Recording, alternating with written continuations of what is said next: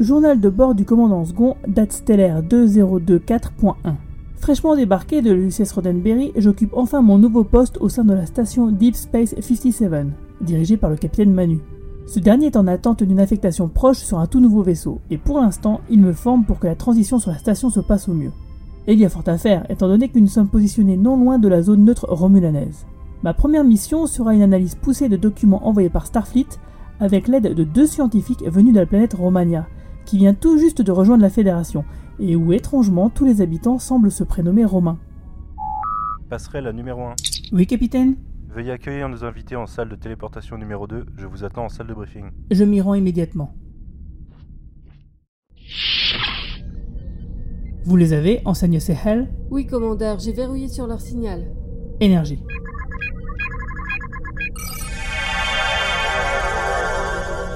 Romain, Romain, bienvenue sur Deep Space 57. Ah bah merci, merci de nous accueillir. Moi j'étais jamais venu euh, sur Deep Space 57. Je connaissais la 56 mais pas la 57. Bah c'est très sympa. Jolan True, Guigui. Ouais, enfin c'est pas terrible. Ok. Euh, très bien. Ravi que ça vous plaise. Euh, le capitaine Manu nous attend en salle de briefing, alors suivez-moi s'il vous plaît. Capitaine, je vous présente Romain Nigita et Romain Brami de la planète Romania. Bienvenue messieurs, ravi de vous avoir à bord. Ah bah écoutez, euh, merci de nous accueillir. Jolan True, capitaine. Euh, Vous m'avez l'air bien jeune pour un capitaine de station. Écoutez, c'est pas l'âge qui compte, c'est le talent. Ouais, prétentieux comme tous les humains. Nous sommes réunis aujourd'hui parce que Starfleet a besoin de vous et de votre expertise sur une transmission de la plus haute importance, sans doute la plus importante depuis près de 20 ans. C'est pourquoi nous avons fait appel à vous. Est-ce que vous pouvez nous en dire plus sur cette transmission? Parce que moi je ne sais absolument pas ce que je fais là. Numéro 1, Alors, elle a été reçue sur tous les relais euh, du subespace de la Fédération et donc bah, la voici. many, many times. Nearly two decades ago, Commander Data sacrificed his life for me. These past few years, I really tried to belong here. But it never truly felt like home. Do you know who I am? Everything inside of me says that I'm safe with you. Admiral, I have encountered a woman. She came to me for help. If she is who I think she is, she's in serious danger. Program complete. Bonjour et bienvenue à tous les trekkers et trekkies de toutes sortes sur la base stellaire du Quadrant Pop. Je suis Guigui et je suis bien content de vous accueillir dans ce nouveau podcast dédié à Star Trek. Podcast écoutable partout et relayé par superpouvoir.com. Alors si vous ne connaissez pas la franchise et que vous nous écoutez, c'est sans doute que vous voulez la découvrir, alors vous êtes au bon endroit. C'est une franchise de science-fiction bien sûr, mais où les propos les plus intéressants restent encore ceux qui sont profondément humanistes. Alors ici, nous allons partir pour une mission de 5 mois afin de parler de l'actualité de tout Star Trek. Mais surtout, faire des analyses de chaque épisode de, la nouvelle série Picard et de la saison 3 de Discovery à venir. Un peu à la manière de ce que j'avais fait sur ma chaîne YouTube l'an dernier. Et sinon, en guise d'introduction, vous pouvez même écouter le podcast du coin pop où Manu présentait déjà la saga à travers son visionnage de la série originale. Alors souvenez-vous, dans mes vidéos, j'y recevais un panel hétéroclite de fans de la franchise, et c'est ce que nous allons faire ici également. Notamment avec Romain Nigita, journaliste spécialisé dans les séries télé chez Mad Movies ou le Journal du Dimanche, co-auteur avec Alain Carazé du livre Series Anatomy, le 8e art décrypté. Il a également eu la chance récemment d'interviewer William Shatner et Patrick Stewart, carrément. Il va nous en dire quelques mots d'ici quelques instants. Bonjour Romain Nigita. Bonjour Guigui, bonjour à tous. Bah écoutez, je suis ravi euh, à nouveau de pouvoir parler de Star Trek avec euh, des gens qui, je pense, apprécient cette franchise tout autant que moi. Alors nous avons aussi le capitaine du coin pop, celui qui a accepté d'accueillir cette série de podcasts dédiés à Star Trek au sein de ce qu'on pourrait désormais appeler une sorte de label avec le coin pop, car bien d'autres sujets y sont traités, que ce soit du niveau du comics, euh, du cinéma ou des séries télé, notamment avec Watchmen dernièrement. Bonjour Manu. bonjour, bonjour tout le monde, ravi d'être ici. Et enfin, le deuxième Romain, Romain Brami, entre autres choses, youtubeur rétro gaming et ancien journaliste série télé pour le magazine Épisode. Il nous revient après avoir fait, comme les autres, un passage sur ma chaîne YouTube l'an dernier. Il nous revient donc pour nous parler de sa franchise préférée et cette fois, il n'est pas venu les mains vides car il nous a apporté une petite capsule inédite que nous allons écouter tout à l'heure. Bonjour Romain Brami. Salut tout le monde. Bon, j'arrête de prendre ma voix de Romulan antipathique, hein, même si c'était assez cool finalement. Mais ciao tout le monde. Tu pourras le refaire plus tard dans un autre épisode, t'inquiète. Euh, ouais, avec plaisir. Alors Romain Nigita, est-ce que tu peux nous dire deux mots sur ta rencontre avec les deux plus grands capitaines de Starfleet et sur ton actualité? Alors en effet, j'ai eu euh, la chance et le plaisir d'interviewer euh, à deux occasions différentes, d'abord William Shatner puis Patrick Stewart. Euh, William Shatner, c'était en octobre dernier, c'était au MIP. le MIP, c'est le marché des programmes qui se tient à Cannes deux fois par an. Alors il était là absolument pas pour parler de Star Trek au départ, il était là pour présenter une, une, émission de télé dans laquelle il introduit des reportages sur le surnaturel, une émission qui s'appelle The Unexplained. C'est une espèce d'émission un peu à la mystère pour ceux qui se souviennent de mystère à la télé française mais voilà, moi je l'ai interviewé surtout sur sa carrière. On a parlé de la quatrième dimension, de Star Trek, de Tech War. Euh, on a parlé du film The Intruder qui avait été réalisé par Roger Corman dans lequel il avait joué. Bref, j'ai vraiment voulu parler d'un peu tout. Et j'y allais un peu en ayant en tête euh, des échos euh, mauvais échos de collègues journalistes qu'il avait déjà rencontrés et qui me disaient euh, tu vas voir en interview il est pas facile. Et eh ben il devait être dans un bon jour puisque euh, il m'a quand même raconté pas mal de choses. Finalement plutôt euh, une bonne expérience avec William Shatner. Et ensuite bah, j'ai pu interviewer Patrick Stewart. C'était 15 jours plus tard. Il était en France notamment pour le Comic Con Paris où il venait présenter Star Trek Picard avec une partie du casting. Et donc bah, comme d'autres journalistes français bah, je l'ai interviewé. Et lui par contre il était conforme à sa légende hyper généreux en interview. Il a raconté plein de choses, euh, notamment sur ce qu'aurait pu être euh, un film euh, qui aurait fait suite à Star Trek Nemesis, si Nemesis avait, avait marché, ce qui n'a pas été le cas. Et voilà, bah, tout ça, vous pouvez le lire dans le Mad Movies de janvier qui vient de sortir en kiosque et également sur le site web du magazine. Ah voilà, ça, ça, donne carrément envie et ça donne tout de suite déjà l'ambiance pour le podcast à venir, quoi. Parce que là, forcément, on va beaucoup parler de Picard. C'est marrant, William Shatner. Euh, juste un petit mot. Moi, je l'ai, pas eu la chance de l'interviewer comme Romain, mais je l'ai rencontré plusieurs fois en convention euh, aux États-Unis, à San Diego en particulier. Et, et c'est, et c'est marrant parce qu'il est en convention comme il est en interview, c'est-à-dire que euh, des fois, il est dans, il est bien luné et tu vas avoir certains des meilleurs panels auxquels j'ai assisté. Moi, je me rappelle, j'avais fait un panel où il nous avait fait faire un can à toute la salle qu'il avait enregistré pour le Guinness Book des records pour faire le can le plus long du monde. Et des fois, il est mal luné et tu le sens limite à son visage. Et à ce là ça fait des panels extrêmement ennuyeux et, presque gênants à regarder pour les gens qui l'interviewent. c'est ça, moi je l'avais vu à la convention du 50e anniversaire à New York en 2016, où en fait plutôt, normalement ça devait être une séance où il répondait aux questions des gens dans la salle, et en une heure il a répondu à trois questions. Parce qu'il n'a fait que parler de lui, de lui, de lui, donc c'est moi, moi, moi. Euh, un peu voilà la caricature de, de Shatner et j'avais un peu peur que ce soit ça en interview et voilà ce jour-là visiblement je sais pas si c'est l'air marin de Cannes ou, de la France euh, qui l'a rendu un peu plus agréable, mais en tout cas, c'était assez passionnant.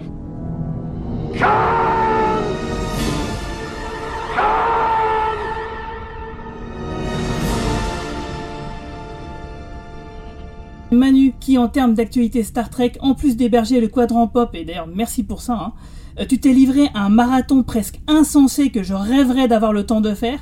En l'espace de moins d'une année, tu as presque vu toute la franchise. Alors qu'est-ce que ça fait d'avoir oh. presque tout visionné en 365 jours, même moins que 365 jours. Bah un peu moins parce que j'ai commencé en février, ouais, il me reste il me reste 78 épisodes de Enterprise et c'est tout. Alors je, ferai juste une aparté, c'est pas totalement toute la franchise, j'ai pas regardé la série animée de la série originale euh, que je considère non canonique même si c'est pas tout à fait vrai.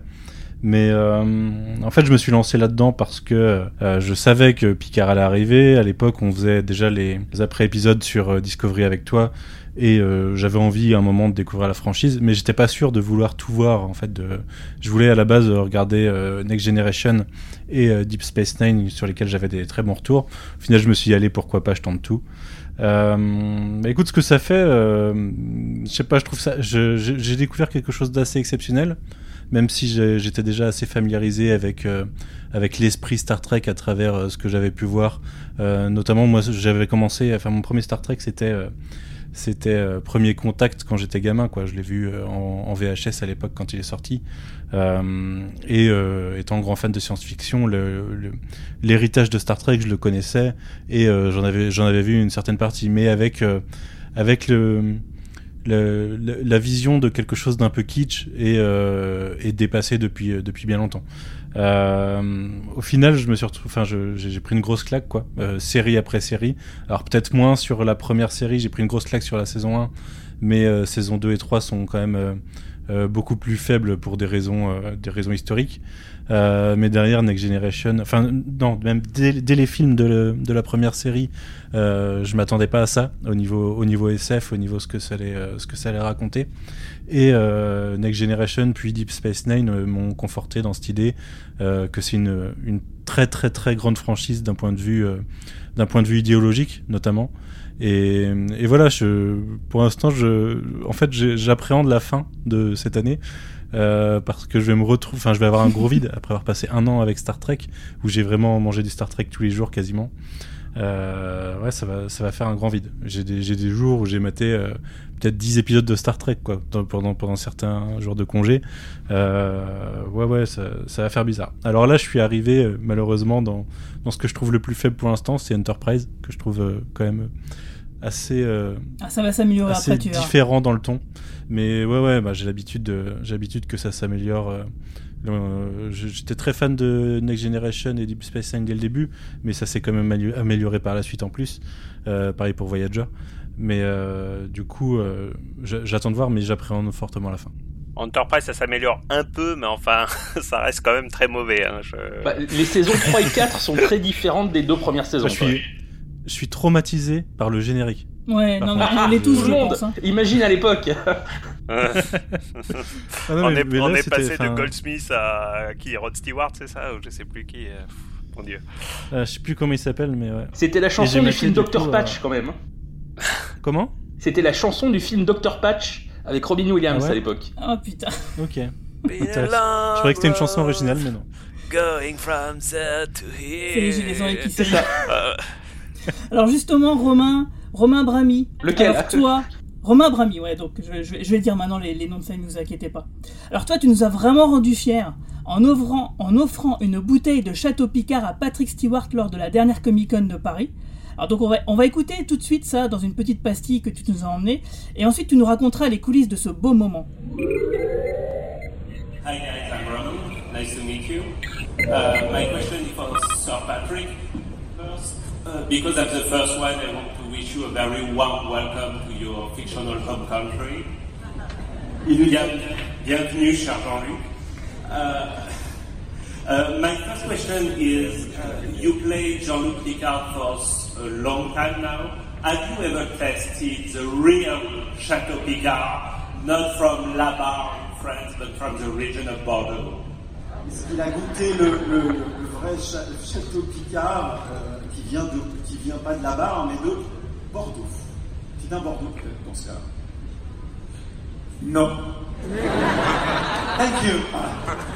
But, uh, oh,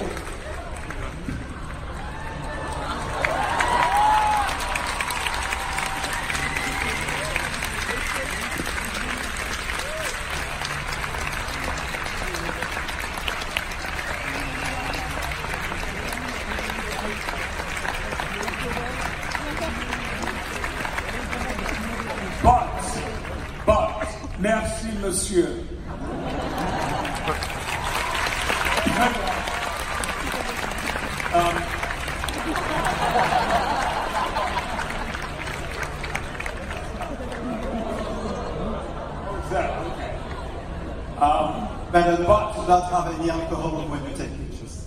There is a chateau in our series, and it is an authentic French chateau.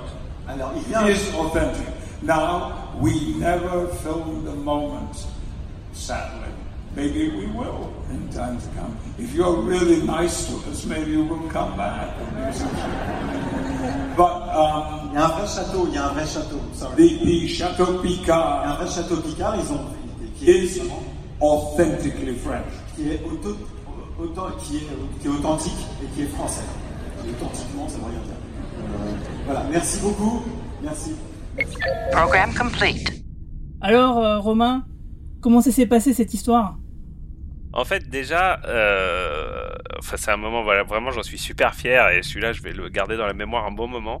Et c'est marrant parce qu'en fait, euh, comme tu l'as dit, j'ai été journaliste série par le passé, puis ensuite, euh, je suis resté un gros fan et j'ai fait énormément de conventions. Et en fait, mon histoire avec Patrick Stewart, c'est une succession de rendez-vous ratés, en fait, si tu veux. Le tout premier, c'était une dédicace qui devait faire, je crois que ça devait être 2003 ou 2004 à la Fnac des Champs-Élysées à l'époque.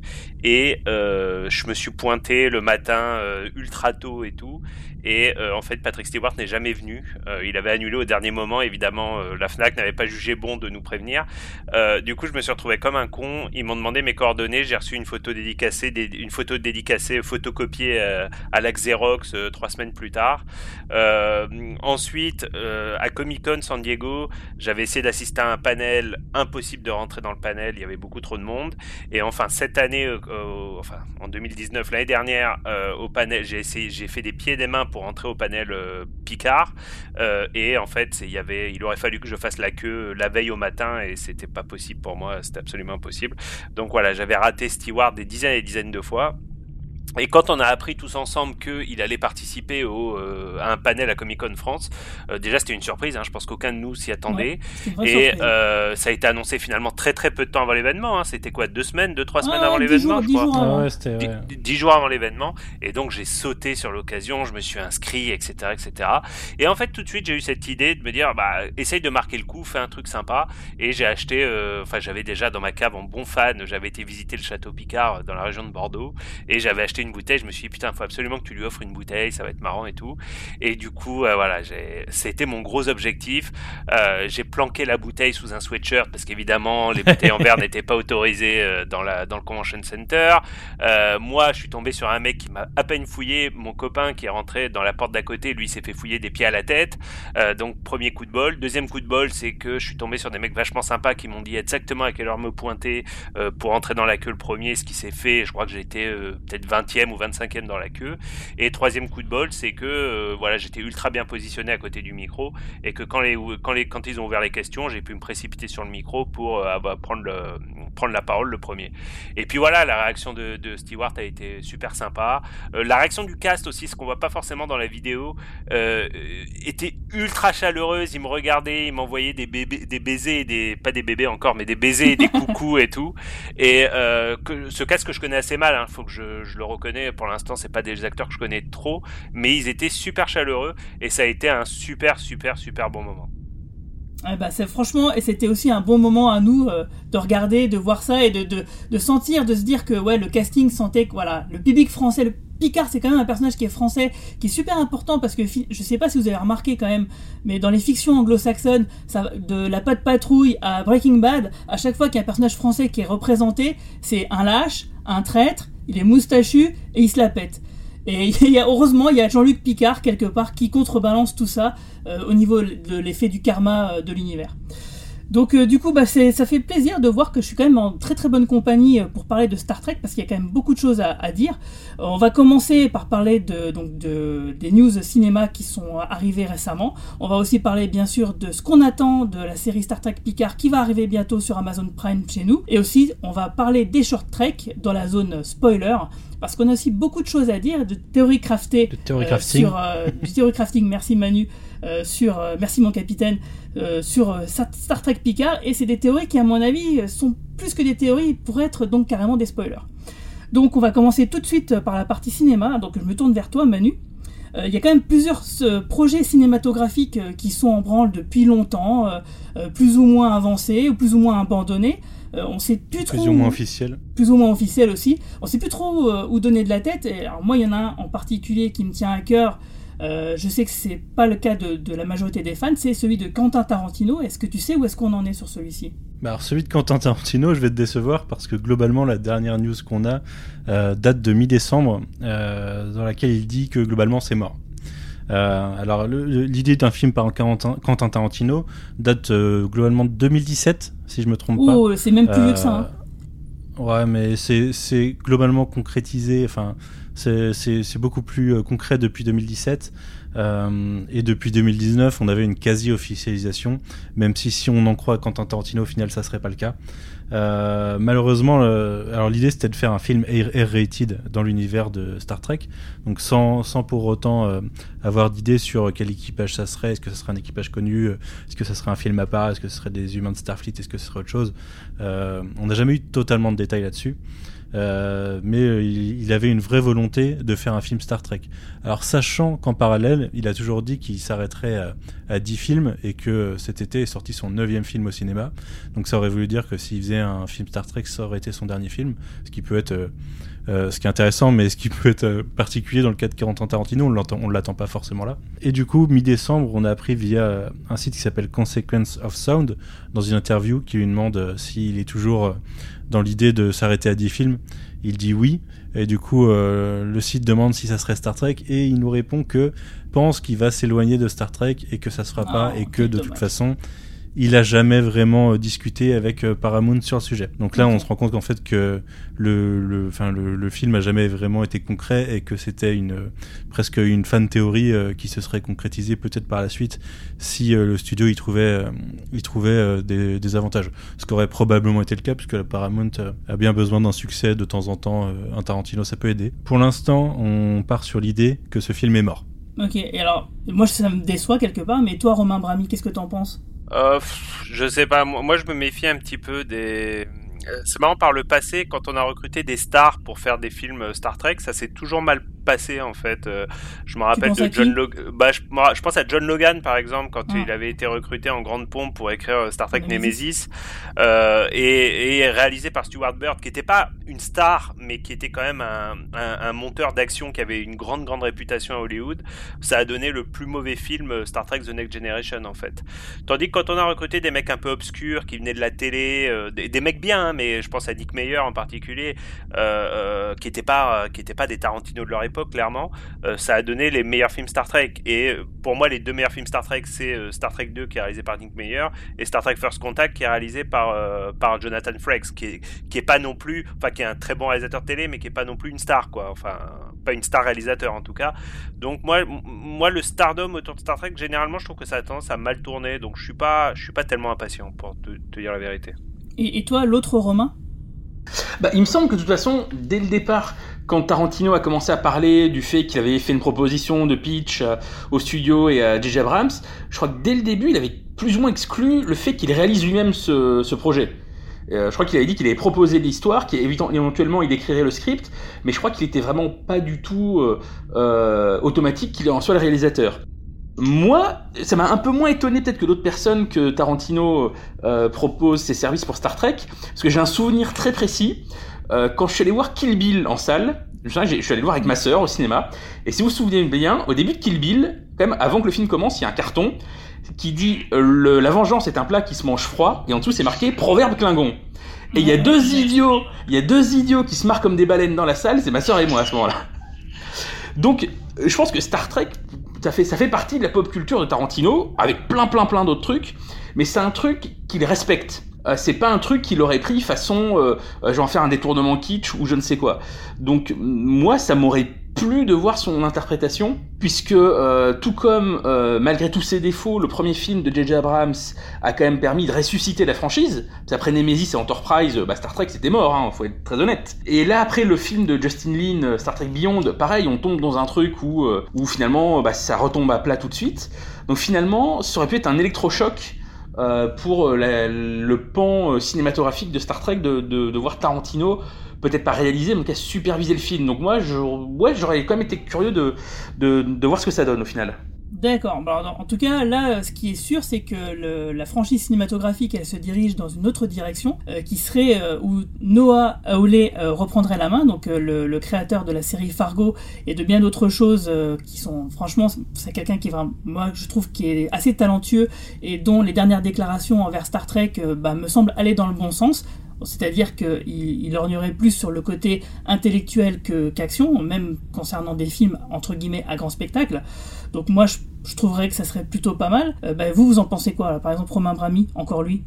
Je voulais rebondir sur un truc qu'a dit Romain. Euh, j'ai dit que quand des stars étaient arrivées sur Star Trek, ça s'était toujours pas bien passé. Euh, ça s'était pas toujours bien passé. Il s'avère que j'aime beaucoup le, le, reboot de J.J. Abrams de 2009, alors que J.J. Abrams est une, euh, est une star. Euh, mais par contre, derrière J.J. Abrams, il y avait un mec qui s'appelait Alex Kurtzman, qui a prouvé entre-temps qu'il connaissait assez bien la franchise Star Trek. Et je pense que Abrams sans Kurtzman, euh, le film aurait été très très très différent. Ça, c'est sujet à discussion quand même. Hein. C'est sujet à discussion, mais voilà, si on, bon, on va pas, on va pas parler de Star Wars, mais il y aurait, il y aurait des trucs à dire aussi. non, surtout qu'au départ, au, départ, Kurtzman, enfin, il y avait un duo de scénaristes qui était Kurtzman et Roberto Orsi. Ouais, exact. Et en fait, à la base, dans le duo, c'est Orsi qui était vraiment le vrai fan de Star Trek, et Kurtzman le disait qu'il qu y connaissait rien. Et en fait, c'est Orsi qui a tout expliqué à Kurtzman, et Orsi Roberto Orsi devait réaliser euh, le, troisième film du reboot. Euh, il s'est fait virer parce que visiblement ça faisait trop film de fans avec trop de références. Et en plus Orsi visiblement a un peu pété les plombs en mode théorie du complot et depuis cette époque-là il ne fait strictement plus rien. Il est devenu tricard Hollywood et Kurtzman ne bosse plus avec lui. Mais, mais, Kurtzman a fait une espèce de crash course sur Star Trek. Il n'y connaissait rien il y a 10 ans. Et maintenant, il se retrouve à la tête de la franchise. Je trouve ça assez, euh, assez fascinant. C'est complètement fou. Mais alors Manu, toi, est-ce que tu as des nouvelles, toi, par exemple, de ce, de ce projet-là alors tout à fait. Alors déjà, je vais commencer à dire que euh, l'idée d'un Star Trek 4, euh, même si c'est un peu une hérésie de dire Star Trek 4, parce qu'il a toujours été en fait, euh, les, films Star Trek même depuis le reboot sont toujours dans la continuité officielle de de, de, la série de films d'avant. Donc c'est pas vraiment un 4, mais ça serait, si je compte bien, un 13 ou 14. Ouais. l'idée d'un Star Trek 4 dans cette Kelvin timeline traîne depuis longtemps et était en fait euh, paralysé par le fait qu'il y avait des négociations avec Chris Hemsworth et Chris Pine, euh, donc euh, les Kirk père et fils, qui n'aboutissaient pas parce que la Paramount ne voulait pas leur donner un plus gros salaire, alors que je pense qu'ils, dans une franchise comme ça, ils auraient pu mériter quelque chose, quoi. toujours est-il que c'est tombé globalement à l'eau et que ça n'arrivait pas, cette suite de films Bad Robot. Euh, et en novembre dernier, donc Noah Hawley a été annoncé euh, pour reprendre les films Star Trek. Alors, il faut voir que c'est un, ça se trouve au, nexus de plusieurs, euh, de plusieurs éléments. à la base, il a été annoncé pour reprendre la suite, même si c'est plutôt les sites de news, d'après moi, qui sont un peu emballés en tant que a annoncé une suite avec Chris Pine, alors que les, infos officielles disaient juste que Noah Hawley allait faire des films euh, dans l'univers de Star Trek. On sait depuis hier, euh, depuis un ou deux jours, oui, que euh, au final il va pas reprendre la suite et que ce sera pas du coup l'équipage de l'Enterprise de Kirk, Kirk, Spock et compagnie. Il va plutôt partir sur des nouveaux personnages et du coup une nouvelle histoire dans, dans, cet univers. Au niveau de la timeline, la Kelvin timeline a été inventée. Alors il faut, je, pense que j'apprends rien à vous qui m'écoutez, euh, enfin qui, qui, êtes avec moi aujourd'hui, mais peut-être que les auditeurs le savent pas. Euh, il, faut savoir que les films Star Trek sont produits par la Paramount et les séries Star Trek euh, appartiennent à la CBS, à CBS, et que les deux faisaient avant partie d'un même groupe et se sont séparés en 2006, donc entre Nemesis et le reboot de J.J. Abrams et ça a entraîné un certain nombre de problèmes de droits d'utilisation de personnages et de timeline et de droits de, de, droits de merchandising. En fait, il, fallait que Paramount crée quelque chose de nouveau euh, avec une image différente pour pouvoir profiter des droits de merchandising. Euh, tout ça, ça fait que on a eu des complications des deux côtés à ne pas pouvoir utiliser certains éléments, que ce soit dans les designs ou dans les histoires ou autres. Euh, et que l'été dernier, CBS et euh, Viacom, qui possèdent la Paramount, euh, ont annoncé qu'ils allaient refusionner et que du coup, de, fin de, cette refusion pourrait venir la possibilité de réunir sous un même toit tout l'univers Star Trek. Du coup, film et série pourraient revivre ensemble. Il y a quelqu'un qui voulait réagir? Ouais, non, c'est je c'est encore pire que ça, la, la, séparation de Viacom et, CBS. C'est que, en fait, euh, quand ils se sont séparés, ils avaient décidé de euh, se. En gros, les franchises cinéma allaient chez Paramount et les franchises télé allaient chez CBS. Sauf qu'ils se sont dit, mais merde, comment on va faire avec Star Trek puisque c'est du cinéma et de, et de la télé mhm. Et c'est là qu'il y a eu un mec, il y a un mec qui a eu une idée géniale. Il a dit, bah, t'es pas grave, tu gardes les films, mais moi je prends les télés. Sauf que euh, c'était très bien pour tout ce qui était le passé, mais pour tout ce qui est le futur, c'est ce qui explique d'ailleurs qu'encore aujourd'hui, aujourd'hui, euh, on peut voir les séries sur Netflix, mais les films sur Amazon, par exemple. Mais, mais sauf que euh, quand il a été, quand il a été s'agit de produire des nouvelles, euh, des nouveaux, des nouveaux programmes, ça a été une catastrophe, puisque d'un seul coup, les séries ne pouvaient plus utiliser ce qui était fait dans le, dans le cinéma, et le cinéma ne pouvait plus utiliser ce qui était fait dans des séries. Et, ce qui est quand même, ce qui va à l'inverse de tout ce qui était Star Trek au cinéma, qui est, qui est peut-être la, la, la, la, franchise où la continuité entre télé et cinéma était la plus forte jusqu'à présent. Ah, c'est un, cas d'école même. C'est un cas C'est fou, c'est fou cette décision euh, qui, qui, avait été prise en 2000. Combien t'as dit? 2010, c'est ça? Non, 2006. 2006. Incroyable. Bah, c'était même, euh, enfin, tu parlais de continuité série, euh, série film. c'est même le, le, deuxième film, le, du coup, La colère de Cannes, est littéralement la suite d'un épisode de série télé de la série originale. Ouais, et si t'as pas vu la série, c'est pas grave. Euh, c'est pas grave, mais, mais, c'est vrai que le, prolongement était énorme. Vous vous rappelez, euh, par exemple, quand euh, dans Star Trek First Contact, ils changeaient d'uniforme, quelques mois plus tard, on voyait les nouveaux uniformes arriver sur Star Trek Deep Space Nine, par exemple. Ils, avaient inventé, ils avaient inventé le Marvel Cinematic Universe avant tout le monde. Voilà, c'est ça, exactement. Et, et, c'est vrai que pour nous, les fans, ça, ça créait des super moments quand on voyait, même si c'était du fan service, mais quand on voyait Worf et le Defiant dans Star Trek First Contact, quand t'étais fan à l'époque, c'était un moment de. Ou le, docteur holographique le docteur holographique, c'était rien, mais ça faisait super plaisir. Euh, et ça, ça, c'était plus possible depuis depuis 2006, quoi. Ce qui était, ce qui était hallucinant quand même, quoi. Alors la seule chose qu'ils pouvaient faire, c'était euh, utiliser des personnages comme euh, Spock ou des choses comme ça qui sont assez transverses et qui se permettaient d'utiliser entre séries et films. Euh, toujours est-il qu'en plus de cette refusion à venir, euh, alors je sais pas quand est-ce concrétisé exactement, mais elle a été annoncée en juin ou juillet. Je crois que c'est fait, ça a été déjà fait, le, 19 décembre. Le 19 décembre 2019. Voilà. Juste après l'annonce de Noah du coup, ça tombe à pic pour Picard, ça tombe à pic pour les futures, euh, les futures séries qui seront dans le même univers, puisqu'il y en aura un certain nombre, on le verra plus tard. toujours est-il que Noah Whalley, qui avait été annoncé à la base, enfin, supposé reprendre la Kelvin Timeline, du coup, cette euh, réalité alternative créée dans le reboot de J.J. Abrams et, euh, et chapeautée par Bad Robot, euh, tout ça, ça se passe en même temps que la fin du contrat avec Bad Robot sur la franchise, qui nécessiterait de renégocier un contrat s'il y avait un quatrième film Bad Robot, enfin produit par Bad Robot dans tout ça. Donc au final, Paramount a tout intérêt à pas le faire puisque là, à la base, ils ont négocié avec Bad Robot même s'ils partageaient les droits de merchandising euh, pour avoir au moins une partie des droits de merchandising. Là, au final, négocier avec Bad Robot, ça serait abandonner des droits par rapport à ce qu'ils ont maintenant, puisqu'ils ont tout.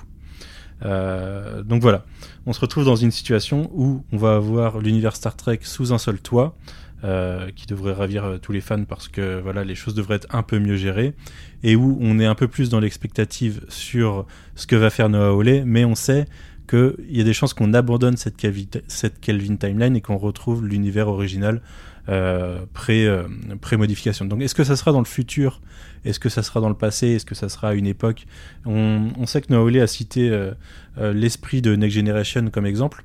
enfin voilà l'esprit qui, pour lui est la quintessence de Star Trek, qui on en reparlera tout à l'heure, mais qui n'est plus l'esprit de l'univers Star Trek de l'époque Picard, puisque des, événements se sont produits et qu'on est un peu plus dans un esprit moins pacifique, dirons-nous mais euh, peut-être qu'il se servira de, voilà, de cette époque de Next Generation, peut-être qu'il ira loin dans le futur, loin dans le passé, on ne sait pas.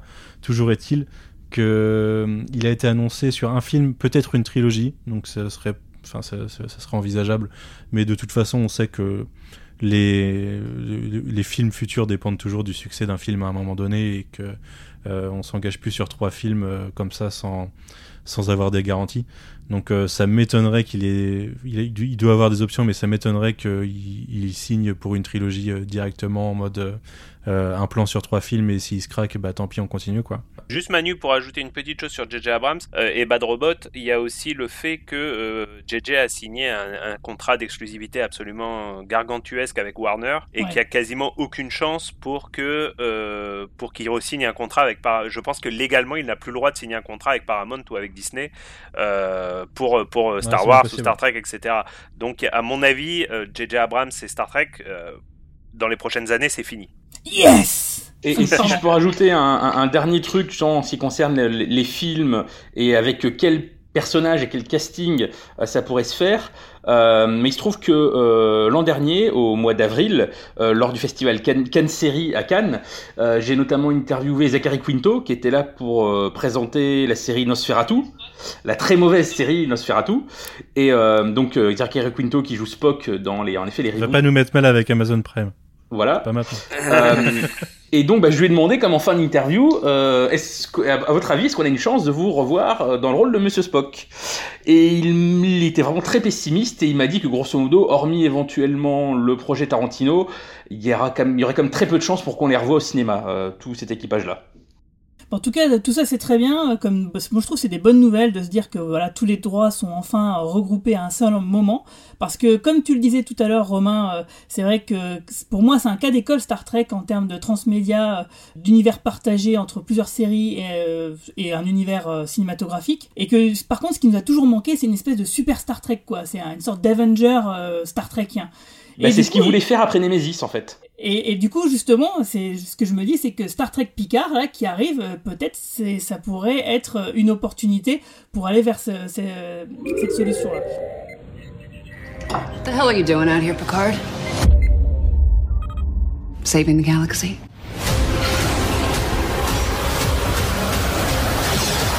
Engage. On va commencer enfin à en parler de Star Trek Picard parce que c'est quand même moi ce qui anime euh, ma- mon envie de, de créer ce podcast, c'est de justement de parler de Star Trek Picard parce que c'est quand même vraiment très très émoustillant. Euh, Ça c'est anime quelque tes nuits même, tu peux le dire. hein. Eh, je, je peux le- ouais, tu- non, c'est vrai. Il faut pas le dire trop fort parce que ma femme est à côté, mais oui, tu as raison. Je, je, par- je rêve de Patrick Ça Stewart réveille son petit bonhomme. Euh, donc, on va commencer à parler de Star Trek Picard. Donc, ordinateur, est-ce que tu peux nous présenter la série? Star Trek Picard est une série télévisée de science-fiction américaine créée par Alex Kurtzman avec Michael Chabon en showrunner. Elle sera diffusée à partir du jeudi 23 janvier 2020 aux États-Unis sur le service de vidéo à la demande CBS All Access et le vendredi sur Amazon Prime Video à l'international. Très bien. Ordinateur, est-ce que tu peux aussi nous donner le synopsis? Patrick Stewart y reprend son rôle du capitaine Jean-Luc Picard de Star Trek La Nouvelle Génération et des films qui ont suivi. Vingt ans après le conflit avec les Romuliens et son clone Shinzon, l'ancien capitaine et amiral Jean-Luc Picard est très affecté par la destruction de Romulus. Donc, euh, bah, merci l'ordinateur, hein, c'est super sympa. Donc l'ordinateur, pour ceux qui ne savent pas, c'est la voix de Marina qui nous rejoindra dans les épisodes à venir, du podcast évidemment. On- on- de toute façon, tous, on attend cette série avec énormément d'impatience. Ça fait presque 20 ans qu'on qu'on- qu'on est en jachère de la nouvelle génération. Alors, j'ai une seule question. Moi, ça fait 2-3 mois. Mais... Oui, toi, oui, c'est sûr. Mais justement, Manu, tiens, euh, quelle est ton attente? Quelles sont tes attentes en- globalement sur la série? Euh, mes attentes sont multiples. Euh, revoir un Star Trek euh, qui correspond un peu plus à mes attentes euh, d'un point de vue idéologique euh, par rapport à ce qu'on a pu voir un peu dans, Discovery. euh, Peut-être plus sur la première saison. La deuxième, euh, la rattrapait un peu, corrigeait un peu le tir, même si euh, elle, avait d'autres problèmes pour moi. Mais Picard est mon, capitaine préféré, clairement. Même si j'adore Cisco, j'adore Janeway. J'ai beaucoup plus de mal avec Kirk, hein, désolé, désolé les Kirkistes, mais je, je suis un peu plus de cette époque, euh, 24e siècle. Euh, mais ouais, ouais, j'ai beaucoup, euh, j'attends beaucoup par rapport à ce retour. Euh, j'attends de revoir un certain nombre de personnages qu'on a quittés plus ou moins bien. Alors il faut savoir que j'ai vu Nemesis hier. Euh, je normalement, j'ai essayé de regarder tout en ordre chronologique de sortie, mais pour le podcast, je me suis dit je vais regarder Nemesis, même si je suis pas rendu euh, là où il faut dans Enterprise. Et de toute façon, on s'en fout un peu parce qu'Enterprise est, complètement après qu'elle. Et j'étais hyper content de revoir pendant 4 secondes et demie euh, Janeway, parce que euh, j'ai été très frustré il y, a, quelques semaines de ma fin de Voyager et du fait que à chaque fois qu'on quitte une série, on a un peu du mal à, abandonner ces personnages, puisqu'on les, les les trois, euh, les trois séries de Next Generation à Voyager ont, fait cette saison et que ça fait quand même un certain nombre d'épisodes euh, où on a vu euh, tous ces personnages qu'on a appris à aimer. J'ai envie de revoir Seven of Nine, j'ai envie de revoir Janeway, j'ai envie de revoir Riker, Troy, tout ça. Data, j'aimerais bien, mais bon, son destin, son destin, on le, on le reverra, on le sait, mais sous quelle forme et de découvrir surtout, moi ma plus grosse attente au final c'est découvrir le futur de l'univers, puisque euh, en finissant Voyager je me suis rendu compte, bah, on a Nemesis derrière, mais Nemesis est le point le plus euh, lointain dans le futur qu'on ait vu de l'univers Star Trek, euh, si ce n'est un petit voyage dans le temps qu'on verra dans Discovery plus tard. Mais depuis, on a fait que des préquels. Et ça, ça m'emmerde un peu de se dire qu'on revient tout le temps dans le passé pour savoir comment on en est arrivé là et de pas savoir où on va par la suite. Et euh, quand on finit une guerre contre le Dominion ou quand on revient de 7 ans de, dans, le, dans le cadran Delta, euh, moi j'ai envie de savoir ce qui se passe après quoi. Et alors je sais qu'il y a du, euh, du non canonique, on va dire, qui existe à travers la littérature ou les jeux vidéo, mais j'ai envie de voir à l'écran ce qui peut se passer pour tous les personnages et de les voir réunis. Et moi, ne serait-ce que voir Seven of Nine parler à Picard dans le trailer, euh, ça m'émoustille, vous voyez. Genre, je me dis, ok, ces personnages se connaissent, ils interagissent. Et puis c'est logique en chose. plus Et qu'ils se même- connaissent. oui. C'est forcément ouais, quand c'est- Seven arrive sur Terre, il y a un gars avec qui elle doit parler, c'est forcément ce gars-là quoi.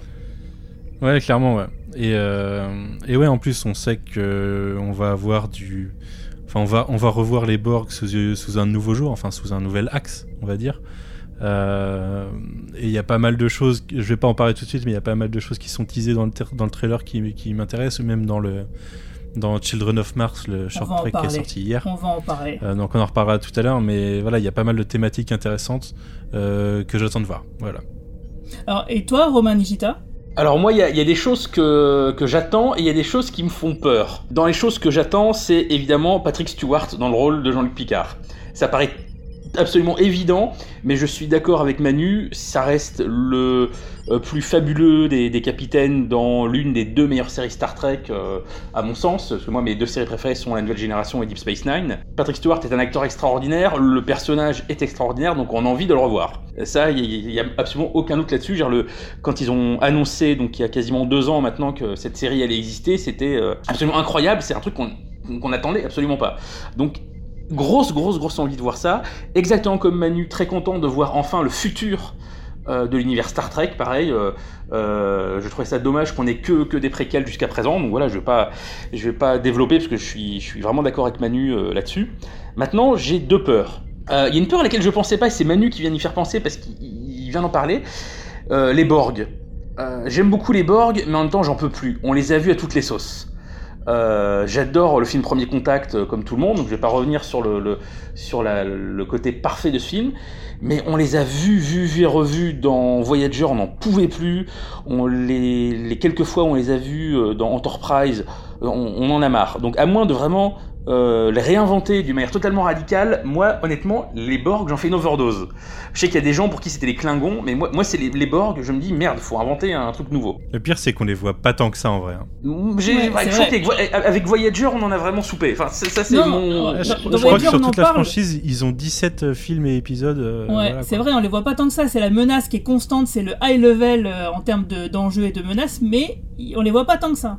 Il faut trouver autre chose. Pourquoi retomber tout le temps dans, dans, dans les mêmes trucs Ah, mais tu verras, je pense que ce n'est on en pas. tout à. Ouais, je pense que tu seras rassuré. Bah, j'espère. Et l'autre peur que j'ai, et ça j'y pensais aujourd'hui, j'y pensais pas jusqu'à maintenant. La série s'appelle Star Trek. Alors, attention, c'est une hypothèse de ma part, c'est pas un spoiler, je n'ai pas Ouais. encore vu les épisodes. hein. On t'écoute. La série s'appelle Star Trek Picard. Ouais. La plupart des séries, enfin même toutes les séries Star Trek à part les deux premières, à chaque fois le, le mot qui complète Star Trek, c'est le nom d'un vaisseau ou d'une station spatiale. Deep Space Nine, Voyager, Enterprise, Discovery. Oui. Là, on, se dit, bah tiens, c'est bizarre, c'est le nom d'un personnage. C'est jamais arrivé qu'une série Star Trek s'appelle du nom d'un personnage. Et j'ai une encore une fois, c'est une hypothèse. J'ai l'impression qu'en fait, ils vont nous faire un coup du genre Picard meurt dans le premier épisode. et en fait, c'est les aventures de l'équipage du vaisseau USS Picard. Non, non, j'y crois pas une seconde. J'ai très peur. très peur de ça. Non, non, non. Ou à la fin de la première saison, enfin un truc dans ce genre-là. Ouais, je t'avoue que j'y ai pensé aussi parce que moi je me suis. Mais pas euh, que ce soit fait volontairement. Ce que je veux dire, Patrick Stewart c'est quand même un acteur qui est assez âgé et on sait jamais. euh, Tu peux pas être à l'abri de bah, qui décède euh, malencontreusement comme Carrie Fisher avec Star Wars par exemple. Et là, je me t'as William peut- Shatner qui lève la main et qui fait Je le remplace, c'est bon, vous inquiétez j'arrive, les pas. gars. ah putain, non pitié.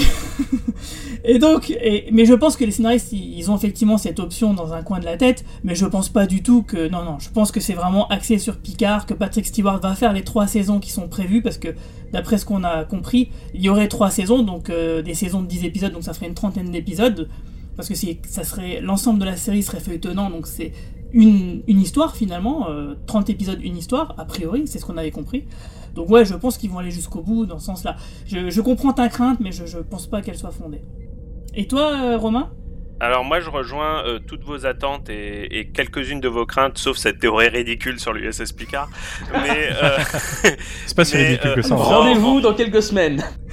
en termes d'attente, il y en a deux vous avez citées déjà, donc je vais aller très bref.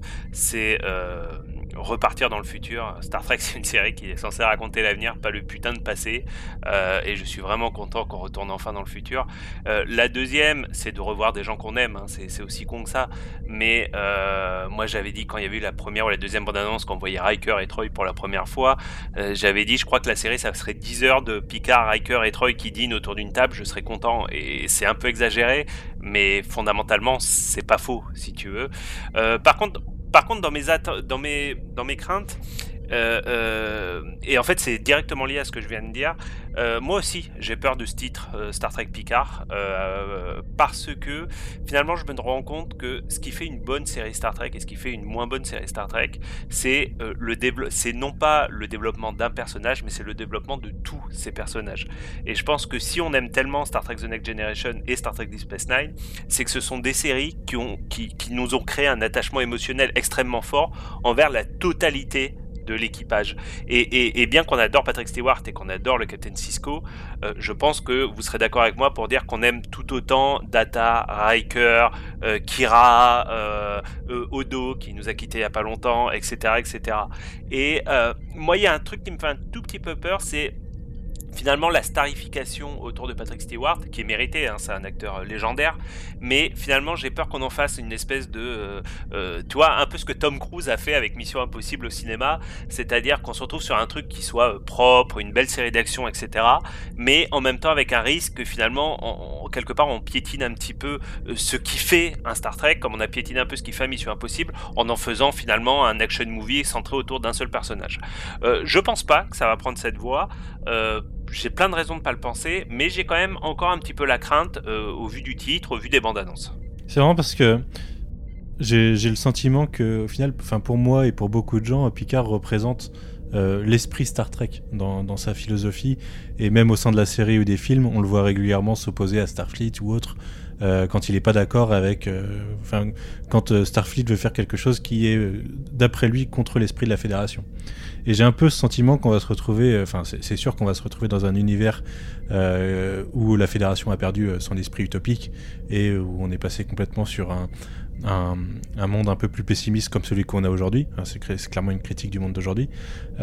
Et où Picard viendrait comme celui qui vient rapporter la flamme de l'esprit Star Trek à la franchise. C'est limite, c'est limite la métaphore de la série qui vient qui vient remettre de l'ordre dans un univers euh, qui a perdu son esprit originel. Ouais, moi je suis assez d'accord avec ça. Et euh, alors, pour ma part, moi mes attentes, euh, vous les avez bien résumées. Voir le futur, enfin, c'est pas trop tôt. Revoir Picard, revoir l'ensemble des personnages qu'on a aimés, dont on aimerait avoir des nouvelles, parce que c'est vrai que Manu, tu l'as dit tout à l'heure, le final de Voyager, il est quand même vachement précipité. On n'a pas le temps vraiment d'apprécier ce final et de dire au revoir à plein de personnages qu'on a appréciés. Euh, ce qui n'est pas forcément le cas de Deep qui était plutôt réussi à ce niveau-là, mais dont on, effectivement, la guerre contre le Dominion, euh, euh, forcément, ça a des répercussions sur Starfleet et sur la Fédération qui deviennent de plus en plus sombres. Une, part d'ombre qu'elle a toujours eue, hein, parce que si vous vous souvenez, dans la série ou dans la Next G, et puis bien sûr dans Deep Space Nine et autres, à chaque fois que l'équipage rencontre un capitaine ou un amiral, c'est une fois sur deux, c'est un enfoiré. une fois sur deux. Surtout dans la série originale. Surtout dans la série, mais aussi un peu dans euh, la Next hein, souviens-toi de Pegasus. il y a plein d'exemples comme ça. Et puis le, film Insurrection, c'est même le sujet quoi. Picard le dit même à un moment donné à celle qui est sa chérie euh, le temps d'un film. Il lui dit bah la Fédération elle a un peu besoin de moi parce qu'elle est en train de partir un peu en couille à cause de, personnes qui ont un peu oublié quels étaient les idéaux de cette organisation. Et ce qui est quelque part complètement logique du fait de, bah, de la post-guerre Dominion, c'est ça me semble normal que ça aille dans ce sens-là. Euh, moi, j'allais dire un truc, mais ça, on en parlera dans la partie spoiler euh, tout à l'heure. Donc, je pense que tout ça, ça s'articule. Tout ça, déjà, cette part d'ombre de, de, Starfleet et de la Fédération a toujours été présente parce que il y a beaucoup de fans qui râlent en disant oh, j'espère que ça va pas être Picard euh, contre Starfleet. Pourquoi Starfleet n'épaule pas Picard? Mais ouais, mais attendez, dans la série, la Next G, la série originale, dans Deep Space Nine, Voyager, il y en a plein d'exemples qui nous montrent comme ça que bah, Starfleet, la Fédération, c'est pas un truc homogène où tout le monde est, est, raccord euh, au niveau idéologique et que peut-être Picard, Pike, Kirk, Janeway, euh, peut-être pas Cisco, euh, sont des, modèles de vertu parmi un monde qui est certes utopique, mais pas parfait non plus. Donc je, moi je, je, te rejoins complètement là-dessus et je pense que ça va vraiment faire du bien euh, et que ce soit Picard qui, ramène ça. Et je pense que effectivement, euh, on a raison. On, peut avoir la crainte que Star Trek Picard, bah, ça se focalise sur ce personnage-là, mais je pense que c'est purement du marketing et que effectivement, tous les personnages secondaires qui vont être développés autour de ce personnage iconique qui est Jean-Luc, ben font qu'on aura cette, idée d'équipe. Parce que Star Trek, oui, c'est vrai, c'est un équipage, c'est une famille, c'est vraiment une équipe soudée, des personnages secondaires euh, travaillés, et qui font que ça va par là. coup, Ce sera donc l'équipage de l'USS Picard. Écoutez-moi. oui, non, alors, et tu sais quoi? Mais moi, je pense que la série va se terminer sur la création d'un USS Picard. Et je pense que c'est une très bonne idée, tu as raison. Euh, du coup, bah, je vais Mais moi, je me, je me demande si on n'aura pas déjà un USS Picard dans la série. Tu crois enfin, Cette espèce de, de crew euh, en mode Rogue One, euh, un peu constitué de, de, de Romuliens et, et, d'un peu toutes les et eh races. Ben pourquoi pas Et qui vénèrent Picard pour des raisons dont on reparlera tout à l'heure. à mon avis, ce serait pas déconnant que leur, leur vaisseau s'appelle Picard. Quoi. Mais c'est pas, pas forcément le, le, Union Starship Picard, mais le Picard tout court ou quelque chose comme ça. Quoi. Alors, c'est dommage, j'avais noté, j'avais toute une liste des personnages de la série Picard et des acteurs et je viens de la perdre. Euh, alors c'est pas grave parce que moi, je vais en profiter pour euh, vous parler de justement des comics euh, qui sont sortis chez IDW, qui sont une préquelle. Donc c'est une mini-série de trois épisodes. Donc en gros ça fera 60-70 pages une fois tout terminé. Donc il y a deux épisodes qui sont sortis. Le troisième va sortir à la fin du mois, donc après le lancement de la série. Euh, c'est euh, une, euh, une série, une mini-série qui s'appelle Countdown. comme bah, les, comics préquels du film J.J. Abrams en 2009. Alors c'est marrant parce que c'est écrit par Kristen Bayer et Mike Johnson, dont ce dernier avait déjà écrit justement une partie de Countdown de 2009. Donc en gros, il, raconte plusieurs fois la destruction de Romulus, mais de, façon différente, parce que du coup, forcément, le comics de 2009 est qui on imaginait était canonique par rapport au film de J. Abrams, bah, sort complètement du canon, parce que là, du coup, c'est une autre réalité. Euh, Picard n'est pas ambassadeur, et là, il est amiral. Euh, donc, en fait, euh, ces comics se situent à peu près à la même période que le dernier short trek dont on parlera tout à l'heure, Children of Mars, qui se passe donc, si je me souviens bien, 7 ans après Nemesis et 13 ans avant la série Picard, et, qui nous montre justement la, comment la Fédération et Starfleet s'organisent pour aider euh, les Romulans à, euh, migrer. Euh, tout simplement parce que Romulus va être détruit par la supernova qu'on voit dans le film Star Trek 2009 de J.J. Abrams, sauf que cette fois-ci on le voit du côté du Prime Universe. Donc moi je trouve, que, je trouve quand même ça intéressant d'avoir un événement qui est dans deux univers parallèles, entre guillemets. Je trouve que c'est quand même un bon concept, hein. je trouve ça plutôt pas mal, même si j'ai beaucoup de griefs contre J.J. Abrams, j'aime beaucoup cette idée-là. Euh, donc ouais, c'est, on voit donc euh, Picard euh, qui est avec son nouvel équipage, donc sur un autre vaisseau dont j'ai oublié le nom, je suis désolé. avec c'est le Verity, je crois. C'est le Verity, ouais, merci. Et avec donc un nouveau numéro 1 qu'on voit dans la série, qui est joué donc par une actrice que j'adore, qui on avait vu dans Law and Order, Special Unit Victims et, dans, et récemment dans Evil Dead versus H versus Evil Dead. Alors si vous avez le nom, aidez-moi parce que là j'ai Michel Heard. Pardon? Michelle Heard. Merci, voilà, c'est elle. C'est une actrice que j'ai toujours adorée. J'ai toujours trouvé que c'était bizarre qu'elle ait pas plus de, de ben, une meilleure carrière. Donc c'est le nouveau numéro 1 de, Picard et ensemble ils vont essayer donc euh, d'organiser ça, euh, sachant que sur Mars euh, il y a des espèces de chantiers navaux spatiaux commandés par la Forge pour justement créer très rapidement un très grand nombre de vaisseaux spatiaux pour aider les Romulans donc à quitter l'Empire Romulan, parce que c'est pas que Romulus, hein, évidemment, c'est, ils sont dispatchés dans tout un empire, dans tout un, certain nombre de systèmes planétaires.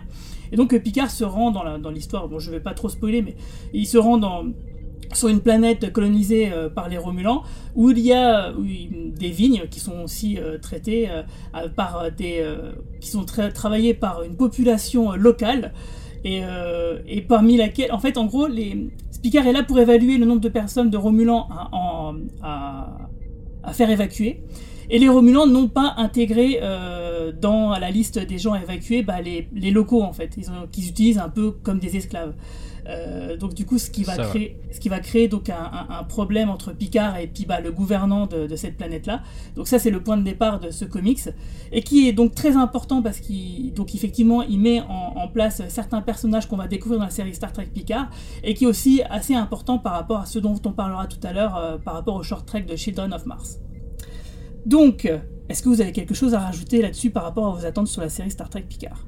Ouais, ce qui, est intéressant pour, pour revenir sur les, les, comics, c'est qu'en effet, tu as cité le, le, le countdown du, du, premier film d'Abraham, c'est le countdown de 2009, qui était pas où on voyait déjà où on voyait déjà l'implication de, de, Picard, même si en effet visiblement ça a été un peu modifié, mais Picard qui était déjà impliqué dans la tentative de sauvetage de Romulus euh, en compagnie de Spock, puisque donc euh, il avait rencontré Spock évidemment au cours de la nouvelle génération, euh, dans le double épisode Unification, dans lequel il y avait déjà la tentative de, rapprochement entre Vulcain et Romulus. Et je trouve ça intéressant qu'on ait gardé cet aspect-là du personnage, son côté euh, diplomate, puisque c'était ça la, grande force du personnage de Picard dans la nouvelle génération, qui venait vraiment en opposition au personnage de Kirk, c'est que Jean Picard est un diplomate. C'est celui qui essaie de résoudre les problèmes. Et donc là, on le voyait euh, à nouveau dans ce rôle-là, et je trouve ça euh, assez génial qu'ils aient gardé cette idée-là. Euh, et qu'il l'ait vraiment développé comme base de, la nouvelle série. Ça, je pense que c'est vraiment une, idée que je trouve assez formidable. Mais ça répond même à, Star Trek Nemesis où il y a déjà une tentative de rapprochement entre les Romuliens et, et la Fédération avec, avec Picard au centre. Et tout à fait. Alors ça tombe bien que vous en parliez parce que là, euh, c'est le moment de sortir parce que c'est une question qu'on nous a surtout posée sur euh, Twitter. Euh, si je suis un newbie en Star Trek, que j'y connais rien, quelles sont les, listes d'épisodes que je dois regarder pour pouvoir apprécier Star Trek Picard? Donc c'est le moment d'en parler. Et eh bah ben, vous faites comme Manu, vous nous emmerdez pas, vous mettez devant votre télé, vous tapez 260 heures de Star Trek. C'est les soldes en plus, les coffrets sont pas chers. ils sont gâtés les gens aujourd'hui, putain. Ah mais là on a que deux semaines, on a que deux semaines donc là euh, parce que moi j'ai calculé il faut je crois qu'il faudrait euh, plus de deux mois euh, tout regarder d'affilée sans dormir il faudrait plus de deux mois. Donc là les gens ils ont pas le temps il reste plus que deux semaines donc on va les aider un petit peu. Donc je vais demander à chacun de préparer donc une liste d'épisodes selon un, des arcs particuliers. Donc là moi je vais commencer avec l'arc Romulan puis tout à l'heure Manu Romain Nigita nous parlera de l'arc Picard euh, Romain Brami, euh, l'arc des autres personnages, et Manu terminera avec les Borg. Donc quels sont les cinq épisodes euh, à voir absolument concernant les Romulans pour comprendre un petit peu, ou en tout cas bien entrer correctement dans la série Star Trek Picard? Bah, Tout simplement, pour moi l'évidence c'est commencer par la série originale, par Zone de Terreur, l'épisode de Paul Schneider de la saison 1, l'épisode 8 où en fait on découvre cette race de Romulans, qui est en fait une espèce de race cousine éloignée des Vulcains. En fait, en, aux patrouilles aux confins de la zone neutre romulienne, l'entreprise euh, capte un message d'alerte d'un avant-poste. En fait, il y avait un conflit qui avait déjà euh, eu lieu entre la Fédération et les Romulans un siècle plus tôt. Bon, ils se connaissaient pas, ils, communiquaient que par audio. Et suite à cette guerre, donc il y a une, zone démilitarisée qui s'appelle la zone neutre, donc y a une zone très importante dans l'univers de Star Trek, euh, qui a été mise en place euh, avec un, traité. Et déjà à l'époque, il y a un commandant romulan qui refuse d'abandonner son vaisseau et avant de se faire exploser, il déclarait déjà à Kirk que dans une autre réalité, si ça avait été possible dans une autre vie, ils auraient pu être amis en fait. Donc dès le début, euh, ce sont des, une race euh, très antagoniste à, la fédération, mais quand même on sent qu'un certain rapprochement pourrait se faire parce qu'ils ont quand même des points communs. Donc là, c'est la base de la base, ça nous permet de, comprendre qui sont les Romulans et leur place dans l'univers de Star Trek, qui est donc une place de choix en fait. Ensuite, euh, The Defector, l'épisode 10 de la saison 3 de la nouvelle génération, écrit par Ronald D. Moore, donc le créateur entre autres de Star Trek Deep Space Nine et de Galactica Battlestar évidemment. Donc, euh, patrouillant le long de la zone neutre romulienne, l'Enterprise D, donc le vaisseau de Picard, détecte un petit vaisseau en train de traverser la zone neutre pour entrer dans le territoire de la Fédération. Et ce petit vaisseau est poursuivi par plusieurs vaisseaux romulans. En fait, il s'agit d'un gars qui, qui déserte hein, tout simplement, un amiral, euh, qui veut prévenir euh, la Fédération bah, d'une guerre imminente euh, menée par les Romulans, mais les choses ne seront pas aussi simples que ça. Alors cet épisode-là, il est vraiment très intéressant parce qu'il permet de voir l'évolution de cette race en tant qu'antagoniste à la Fédération à l'époque de Star Trek Picard, la relation de Picard avec cette race, qui est plutôt une, relation ambivalente. Euh, et aussi, c'est un épisode qui met à la fois Picard euh, en avant, bien sûr, mais aussi Data. Donc je pense que, euh, vu ce qui nous attend, c'est un très très bon épisode pour rentrer dans, le vif du sujet.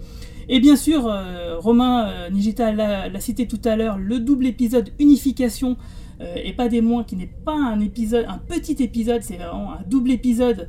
Donc il y a une partie 1 et une partie 2 qui met en scène non carrément Sarek, le père de Spock, mais Spock lui-même, où en fait on découvre que Spock euh, en euh, comment dire en underground, il, est, euh, il essaye de réunir en fait les Romulans et les Vulcains pour, bah, pour la paix, tout simplement, pour faire développer la paix.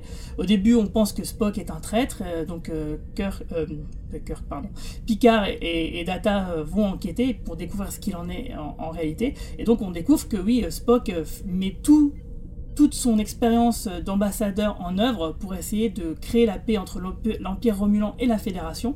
Et c'est bien sûr des choses qu'on va voir ensuite développer dans le film de J.J. Abrams en 2009, euh, qui se solderont par la destruction euh, de Romulus. Euh, et, donc du coup, ça, ça, renvoie aussi à Nemesis, le dernier film de la nouvelle génération, avec Picard. Et bien sûr, avec la mort de Data, donc bon, Grosso modo, effectivement, tous les films de la nouvelle génération, si vous n'avez jamais vu de, Star Trek euh, ou de Star Trek Next voyez au moins les quatre films, mais au moins, surtout le dernier, parce qu'il est forcément lié très intimement avec la série Picard, ne serait-ce que par le sort qui est réservé à Data, et aussi, bien sûr, euh, ben, à, la, position des Romulans dans l'univers. Et donc voilà, je pense que si vous avez vu tous ces épisodes et, films en rapport avec les Romulans, je pense que vous êtes prêts pour euh, bien anticiper, bien recevoir euh, cette partie de la mythologie de Star Trek. Et d'ailleurs, pour finir, je dirais que je suis assez content que les Romulans ont l'air d'avoir un, look un peu, euh, plus simple que ce qu'ils étaient dans la nouvelle génération, parce que j'avais jamais trop aimé ces espèces de petites arêtes et, et cette peau un peu trop dorée à mon goût. Voilà, donc là je vais laisser la parole à à Romain Nigita qui va nous parler de, des meilleurs épisodes de Picard. Quels sont les meilleurs épisodes de Picard à regarder pour bien apprécier la nouvelle série? Alors pour comprendre surtout qui est Jean-Luc Picard, eh bien il ne faut pas regarder le premier épisode de la nouvelle génération et globalement il ne faut pas regarder les deux premières saisons de la nouvelle génération parce que le personnage de, Jean-Luc Picard quand même au début de Star Trek la nouvelle génération est totalement antipathique. Il est défini par le fait qu'il aime pas les enfants et c'est à peu près tout.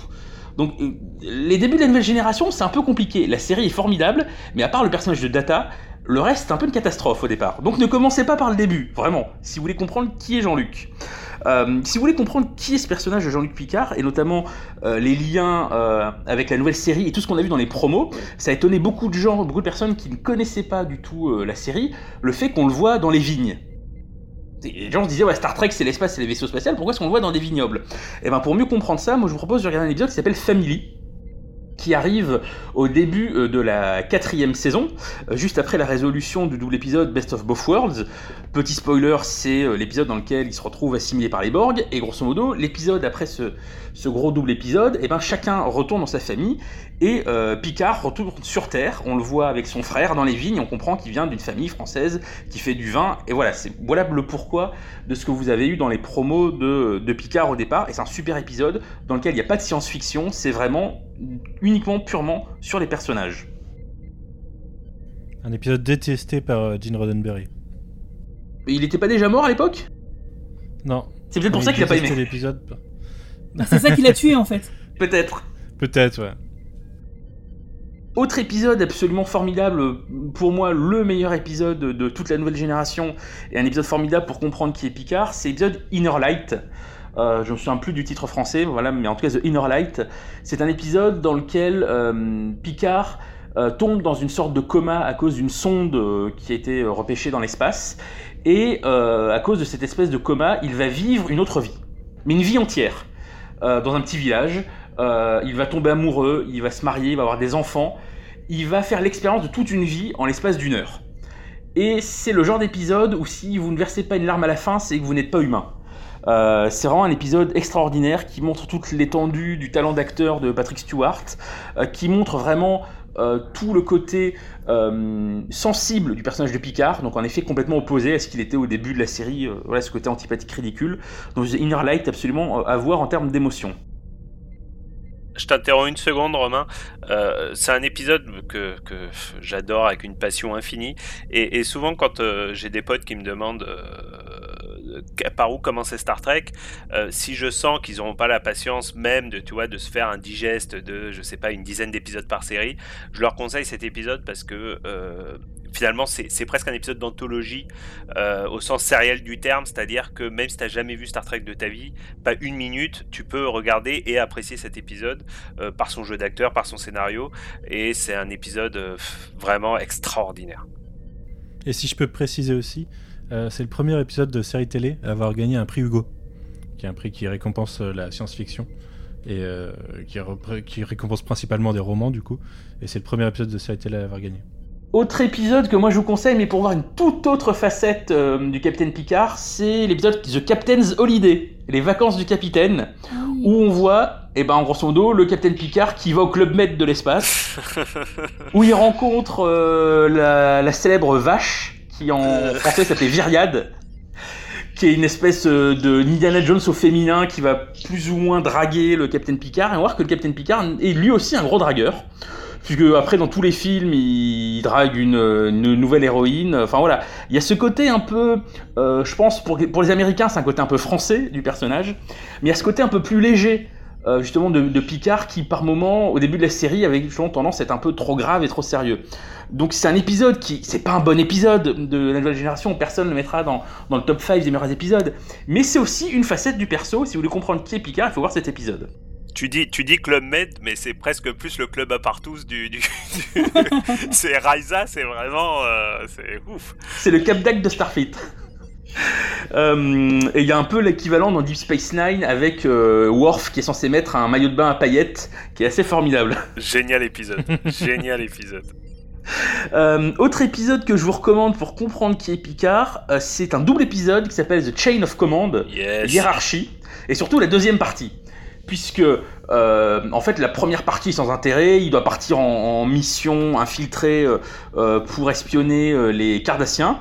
Il se fait capturé à la fin du premier épisode, et en fait tout le deuxième épisode, il est enchaîné et torturé. Avec un système de torture où on vous demande combien on voit de lumière, et il essaie de résister à ça pendant tout l'épisode. Vous avez Patrick Stewart torse nu, attaché façon bondage pendant 45 minutes, mais surtout une super performance de Patrick Stewart, d'acteur qui montre justement la, résistance psychologique euh, du, personnage de, Jean-Luc Picard, avec une conclusion là aussi qui, qui va renverser un peu tout ce qu'on a vu pendant 45 minutes. Et enfin. Je, t'interromps encore, Romain, je suis Vas-y, mais je t'en prie, je t'en prie, Romain. Euh, tu me tues parce qu'en fait c'est ça être fan de Star Trek c'est que t'as vu les épisodes 200 fois mais t'en entends parler t'as encore envie de le revoir pour la 800e fois. Et Chain of Command euh, extraordinaire épisode. Là pour le coup c'est la quintessence de Star Trek. C'est à dire que c'est un vrai tout à l'heure on disait Inner Light c'est un épisode presque indépendant. Là au contraire on, s'inscrit c'est presque un des premiers épisodes qui s'inscrit vraiment dans une mythologie avec une suite avec un début une fin etc et euh, fabuleux épisode. Plus tard je vous citerai quelques épisodes de Riker. C'est aussi un très bon épisode sur le commandant Riker aussi, euh, parce que tu comprends bien le côté un petit peu rebelle, un petit peu voilà, euh, euh, qui supporte pas bien l'autorité de Riker. C'est vraiment un épisode remarquable. Et puis enfin, dernier épisode que je vous conseille aussi pour faire le raccord avec la nouvelle série, c'est tout simplement le double épisode final de la nouvelle génération, All Good Things, parce qu'on y voit l'évolution du personnage de Picard, parce que ça se passe à la fois au début de la série, ça se passe à la fin de la série, ça se passe dans un futur possible, où on retrouve à nouveau ce motif de Picard dans un vignoble, avec des visions de data, etc. Enfin, on a plein d'échos de cet épisode euh, dans ce qu'on a vu pour l'instant de la série Picard. Euh, c'est une très belle synthèse de toute la problématique de la nouvelle génération, qui est ce procès fait à l'humanité par le personnage de Q, qui doit décider si l'humanité mérite de vivre, et c'est Picard qui défend l'humanité. Euh, c'est vraiment, c'est un peu ce qu'on avait de manière assez maladroite dans le pilote, mais qu'on retrouve de manière magistrale dans, dans, ce double épisode final. Donc je pense que c'est une très bonne synthèse pour comprendre à la fois ce qu'est la nouvelle génération et qui est le personnage du capitaine Picard. Ouais, excellente liste. Hein. Franchement, là, je, je plus sois au maximum. Super liste, euh, euh, grande liste. Euh, J'ai envie. Est-ce que vous m'autorisez d'en rajouter un? Je sais que ça en fait beaucoup.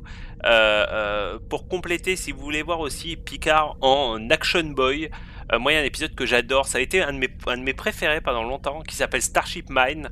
En fait, c'est un épisode où en fait euh, le euh, l'Enterprise est ramené. Je crois que d'ailleurs que c'est à Utopia, Plani- à Utopia Planitia, mais je me trompe peut-être, pour être euh, nettoyé, restauré, etc., etc.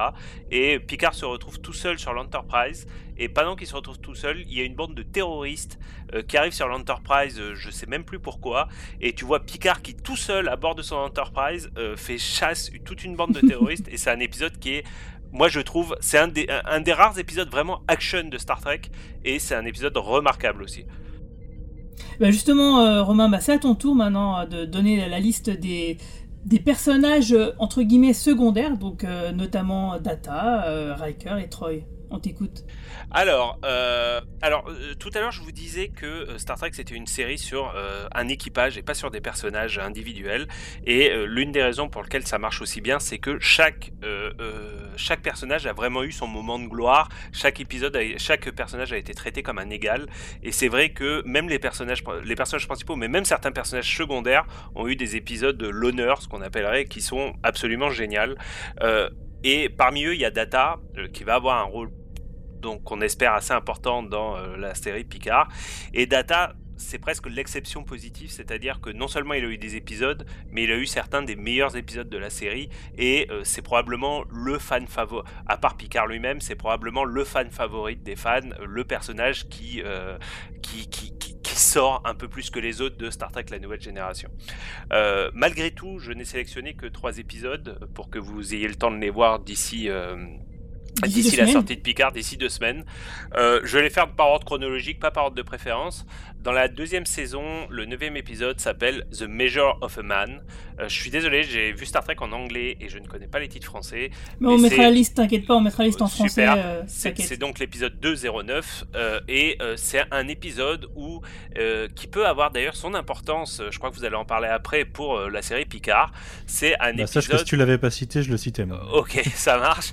C'est un épisode dans lequel un euh, jeune scientifique euh, aux dents longues euh, demande à Starfleet de euh, lui donner le euh, commandant Picard pour qu'il puisse le disséquer tranquillement puisque ce n'est qu'un petit Da- androïde. Data, pas Picard. Oui, pardon, excuse-moi, oh là là, de lui donner le commandant Data pour qu'il puisse le disséquer tranquillement puisque ce n'est qu'un androïde, de, parce que Data c'est une, une, une, construction extraordinaire, un engin extraordinaire et qui veut en faire des petits, il veut le reproduire et il veut que euh, la fédération puisse avoir pas un mais des centaines et des centaines de Data.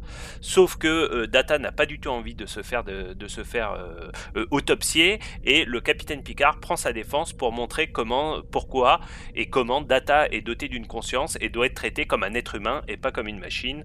C'est encore une fois un épisode qui est la quintessence de Star Trek et qui est un épisode absolument remarquable. Euh, un épisode de la troisième saison, le 16e épisode, qui s'appelle The Offspring.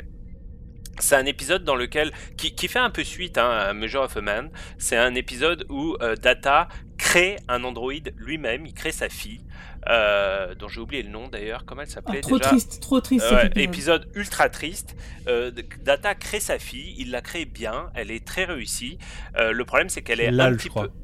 Ouais, c'est ça. Eh, Le problème, c'est qu'elle est un petit peu trop réussie et que, euh, de par sa grande intelligence, elle va euh, rapidement euh, dépasser les attentes de son créateur.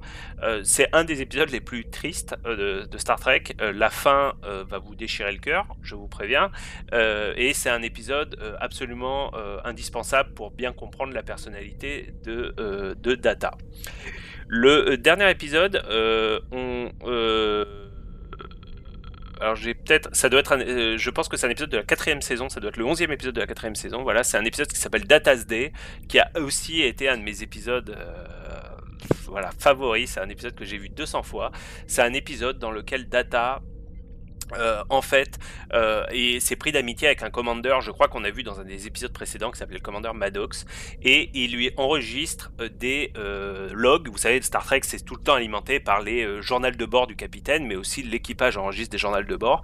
Et là, en fait, Data enregistre un journal de bord pour raconter sa vie à bord de l'Enterprise. Et en fait, toutes les, tout ce qui se passe quotidiennement à bord de l'Enterprise est raconté à travers les yeux de cet androïde naïf, mais euh, sans émotion, qui est Data. Euh, faut rappeler, hein, Data, si vraiment vous connaissez pas Star Trek, c'est exactement l'envers de Spock. C'est-à-dire que Spock, c'était un homme qui ressentait des émotions, mais qui faisait tout pour les cacher. Data, c'est un homme qui n'en ressent pas, c'est un droïde qui n'en ressent pas, mais qui voudrait absolument ressentir. Euh, voilà, Data SD, c'est l'Enterprise vue par les yeux de cet androïde, et c'est peut-être le, je sais pas ce que vous en pensez, mais c'est peut-être lui le meilleur épisode de, de, de Data de tout Star Trek. Voilà. Ah, Euh, excellent. Excellent.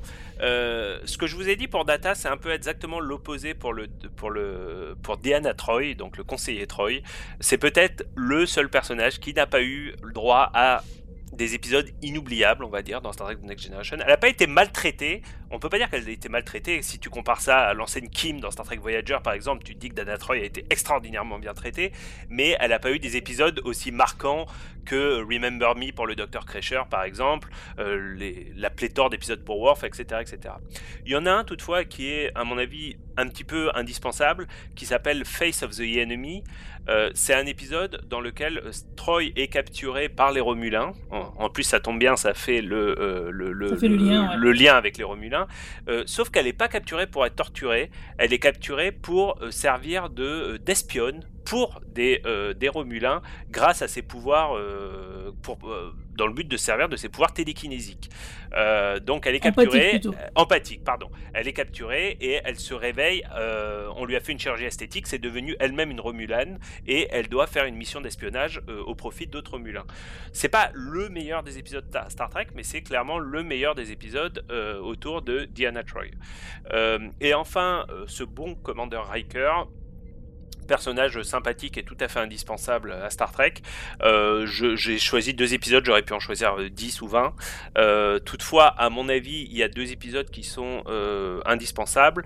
Le premier s'appelle The Pegasus, épisode 12 Ah, de la oui. septième saison, euh, dans lequel euh, le commandeur Riker, euh, c'est un peu difficile à résumer comme épisode, mais disons que euh, il doit faire face à son passé, car un vaisseau dans lequel il a servi par le passé est retrouvé par Starfleet, retrouvé par l'Enterprise, et euh, voilà, c'est très difficile de. Je, je le vends très mal, mais parce que c'est très difficile d'en parler sans spoiler.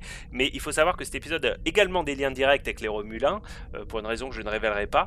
Et euh, c'est un épisode absolument remarquable sur Riker, son passé, et en quoi c'est un personnage qui est beaucoup plus gris que d'autres personnages qui ont tendance à être un peu plus noir et blanc Ouais. dans l'univers Star Trek. Tout, Euh, à fait, et, et en plus, ça fait le lien avec la part d'ombre de Starfleet dont on parlait tout à l'heure.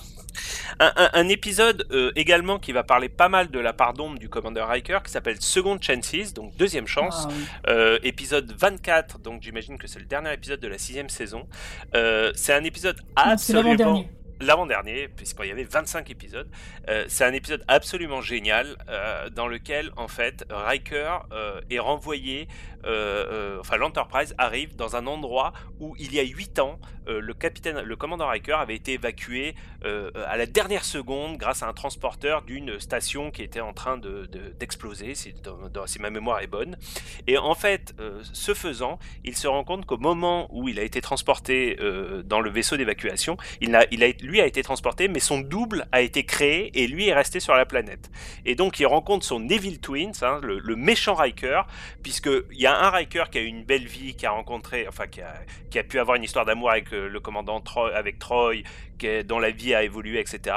Et il y a le méchant Riker qui est resté enfermé sur cette station depuis plus de 8 ans et qui est un personnage un petit peu aigri et qui a bien l'intention de rattraper euh, tout le retard euh, qu'il a accumulé.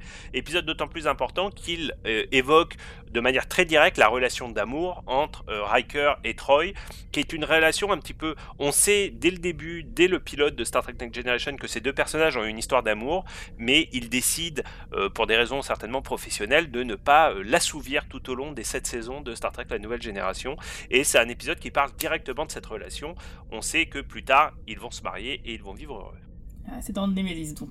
Bah, c'est une bien belle liste aussi. euh, donc bah maintenant il nous reste un élément euh, qui, qui est apparu dans les trailers et donc du coup forcément il faut parler. Ce sont donc les Borg. hein. Désolé euh, Romain, on sait que ça te sort par les yeux, mais euh, donc Manu a aussi sa petite liste euh, de- d'arcs sur les Borg. Mais au départ, j'aime bien les Borg, c'est juste qu'on les.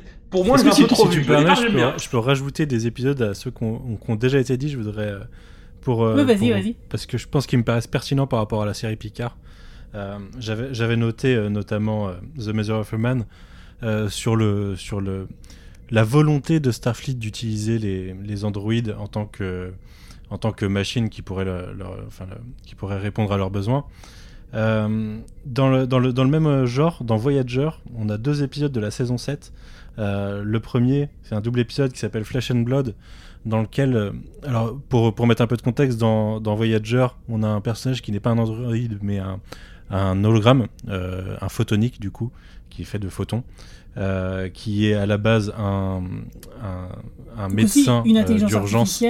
Voilà, une, une, une IA qui est là pour répondre en cas d'urgence aux besoins médicaux.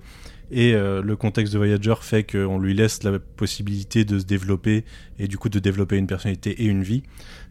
et Flesh and Blood euh, traite de un groupe de photoniques euh, qui, qui sont des, des rogues en fait, qui sont qui ont été créés à cause de Voyager, qui a donné sa technologie holographique à une espèce, une espèce de chasseur, et qui se sont retournés contre leurs oppresseurs, euh, et qui développent du coup l'idée, de la même façon que les androïdes dans Next Generation euh, doivent être considérés comme euh, des, êtres à part entière, développent l'idée que les photoniques méritent d'avoir d'avoir une enfin d'être traités à, à part égale avec les hommes.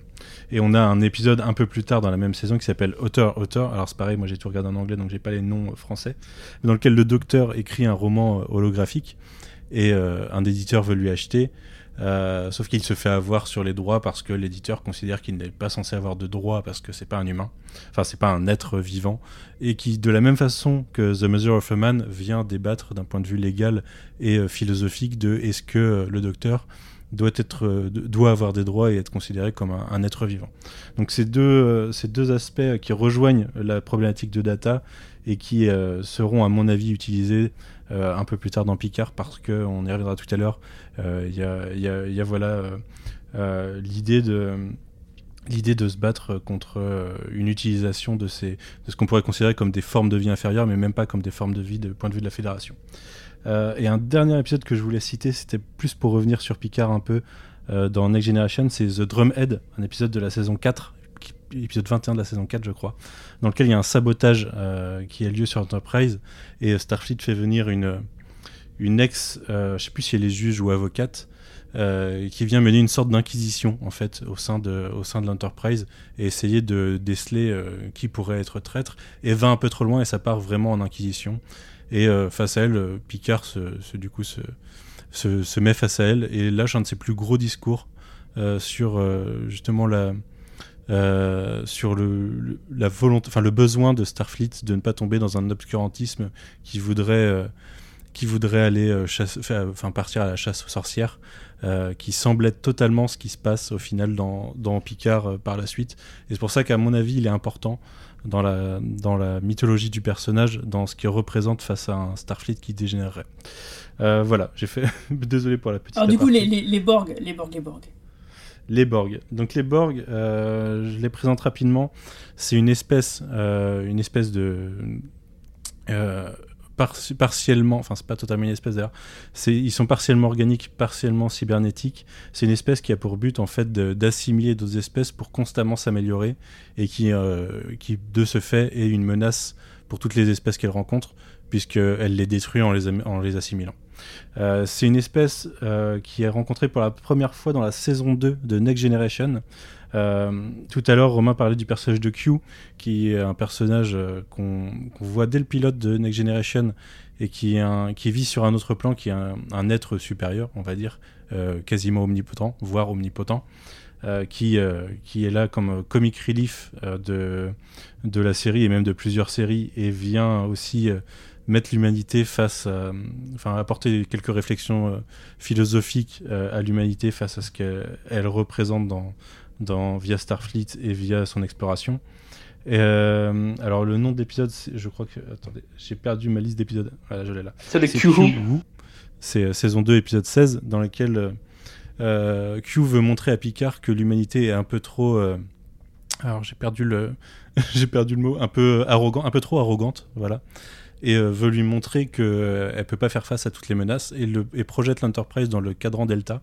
Alors faut savoir que la galaxie est découpée en quatre cadrans et que le- tout Star Trek quasiment se passe dans le cadran Alpha, sauf Voyager qui se passe dans le cadran Delta, et que euh, et que c'est du coup très très éloigné de l'intrigue de l'intrigue normale de Next Generation. Et, euh, et dans le cadran Delta, il est confronté aux Borg, qui sont une espèce, du coup cette espèce quasiment invincible, puisqu'à chaque fois que que on les attaque, ils finissent par s'adapter et ne peuvent plus être attaqués de la même manière, en gros. Euh, donc voilà, ce premier épisode Q nous présente la menace au final euh, telle qu'elle est. Et une saison plus tard, le final de la saison 3, The Best of Both Worlds, tu l'as mentionné tout à l'heure Romain, puisque c'est celui qui se passe juste avant Family en saison 4, puisque c'est un double épisode. Euh, les Borg arrivent enfin euh, dans le cadran Alpha, et euh, la fédération a beau s'être préparée depuis un moment, elle n'arrive pas à faire face, et ils font, ils font tomber plusieurs, plusieurs planètes sur leur passage, et envoient l'Enterprise euh, essayer de les arrêter. Et Picard se fait enlever et assimiler, et devient une sorte de porte-parole des Borg, qui sont une intelligence collective, et du coup qui fonctionnent en tant que... euh, voilà, ils, n'ont qu'un esprit. Les individus qu'on peut voir sont des drones en fait, sont juste là pour euh, exécuter des tâches. Euh, et Picard dans ce dans ce, contexte a un rôle un peu plus important puisqu'il est du coup porte-parole. Il est un peu, c'est pour ça qu'il est, c'est le be- best of both worlds, c'est qu'il représente les deux mondes. Sauf qu'il se retrouve à attaquer la fédération, bien entendu, puisqu'il travaille pour les Borg. Euh, c'est un épisode très important. À la base, euh, le contrat de Patrick Stewart en fait ne devait pas forcément être renouvelé et il devait permettre euh, d'être une porte de sortie s'il renouvelait pas son contrat. En fait, il aurait été, il serait mort dans l'attaque de la Fédération puisque Riker prend le contrôle de l'Enterprise. Donc l'attaque de la Fédération contre les Borg. Et on retrouve ensuite les Borg à, travers toutes les saisons jusqu'au final de Voyager, donc jusqu'au au plus lointain quasiment de l'univers Star Trek dans la, au 24e siècle. Euh, la fois d'après, on les voit, c'est en saison 5 avec Iborg qui présente un. où l'Enterprise trouve euh, sur une planète un vaisseau Borg euh, craché avec des drones morts, sauf un qui est encore là et qui est du coup déconnecté globalement du reste des Borg. Et euh, l'Enterprise le, re- le recueille et il commence à développer une personnalité en se liant d'amitié avec Jordi, no- notamment Jordi Laforge. Et, et Picard, qui à l'origine voulait s'en servir pour envoyer une sorte de virus au Borg, finit par se rendre compte que euh, qu'il y a un potentiel euh, pour les, les, les, les, drones déconnectés euh, de redevenir des individus à part entière et décide de ne pas attaquer et de ne pas génocider les Borg de, ce point de vue. Sauf que les Borg étant sur le point de venir chercher leurs drones plantés, Yu décide de... ce qui s'appelle Yu, Hugh, mais ça se prononce Yu à, l'américaine, euh, décide de retourner euh, sur la planète et de se faire réassimiler par les Borg pour éviter que les Borg se rendent compte que l'Enterprise est passé par là et que ses amis euh, puissent, puissent se faire avoir. Alors c'est un épisode très important puisqu'on reverra Yu dans la saison, de, dans la saison 1 de Picard. Euh, donc on sait qu'il y aura une partie euh, qui sera consacrée à, des anciens Borg et on verra Seven of Nine tout à l'heure. Et, euh, par la suite, on, sait que cet épisode a eu un impact sur une partie des Borg puisque sa réintégration après avoir vécu, entre autres avec son libre arbitre, mettra le chaos chez une partie des Borg qui chercheront un autre leader et le trouveront à la personne de Lore, le frère, le frère maléfique, puisque tout le monde a un frère maléfique, de Data. Ensuite, après ça, le plus intéressant, c'est de voir First Contact, euh, qui est la suite directe de l'assimilation de Picard. Ça se passe quelques années après. C'est le film de Jonathan Frakes et c'est un des films les plus euh, plébiscités le de. Star Trek.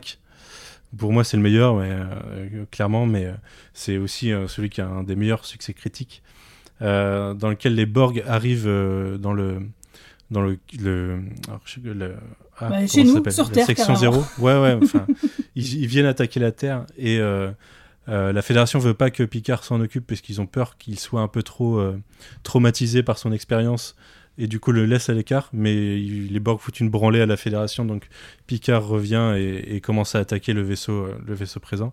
Et les Borg retournent dans le passé en fait pour essayer d'assimiler la Terre dans son passé avant que la Fédération existe. Et on voit que de, enfin, les, effets commencent à avoir lieu et la Terre se retrouve assimilée dans le présent. Sauf que l'Enterprise suit euh, le vaisseau dans le passé et se retrouve au moment, enfin quelques jours avant le premier contact, c'est-à-dire le moment où les, les Vulcains vont se rendre compte que les humains sont, pro- sont euh, viennent de développer la technologie warp, c'est-à-dire la capacité de se déplacer euh, plus vite que la lumière.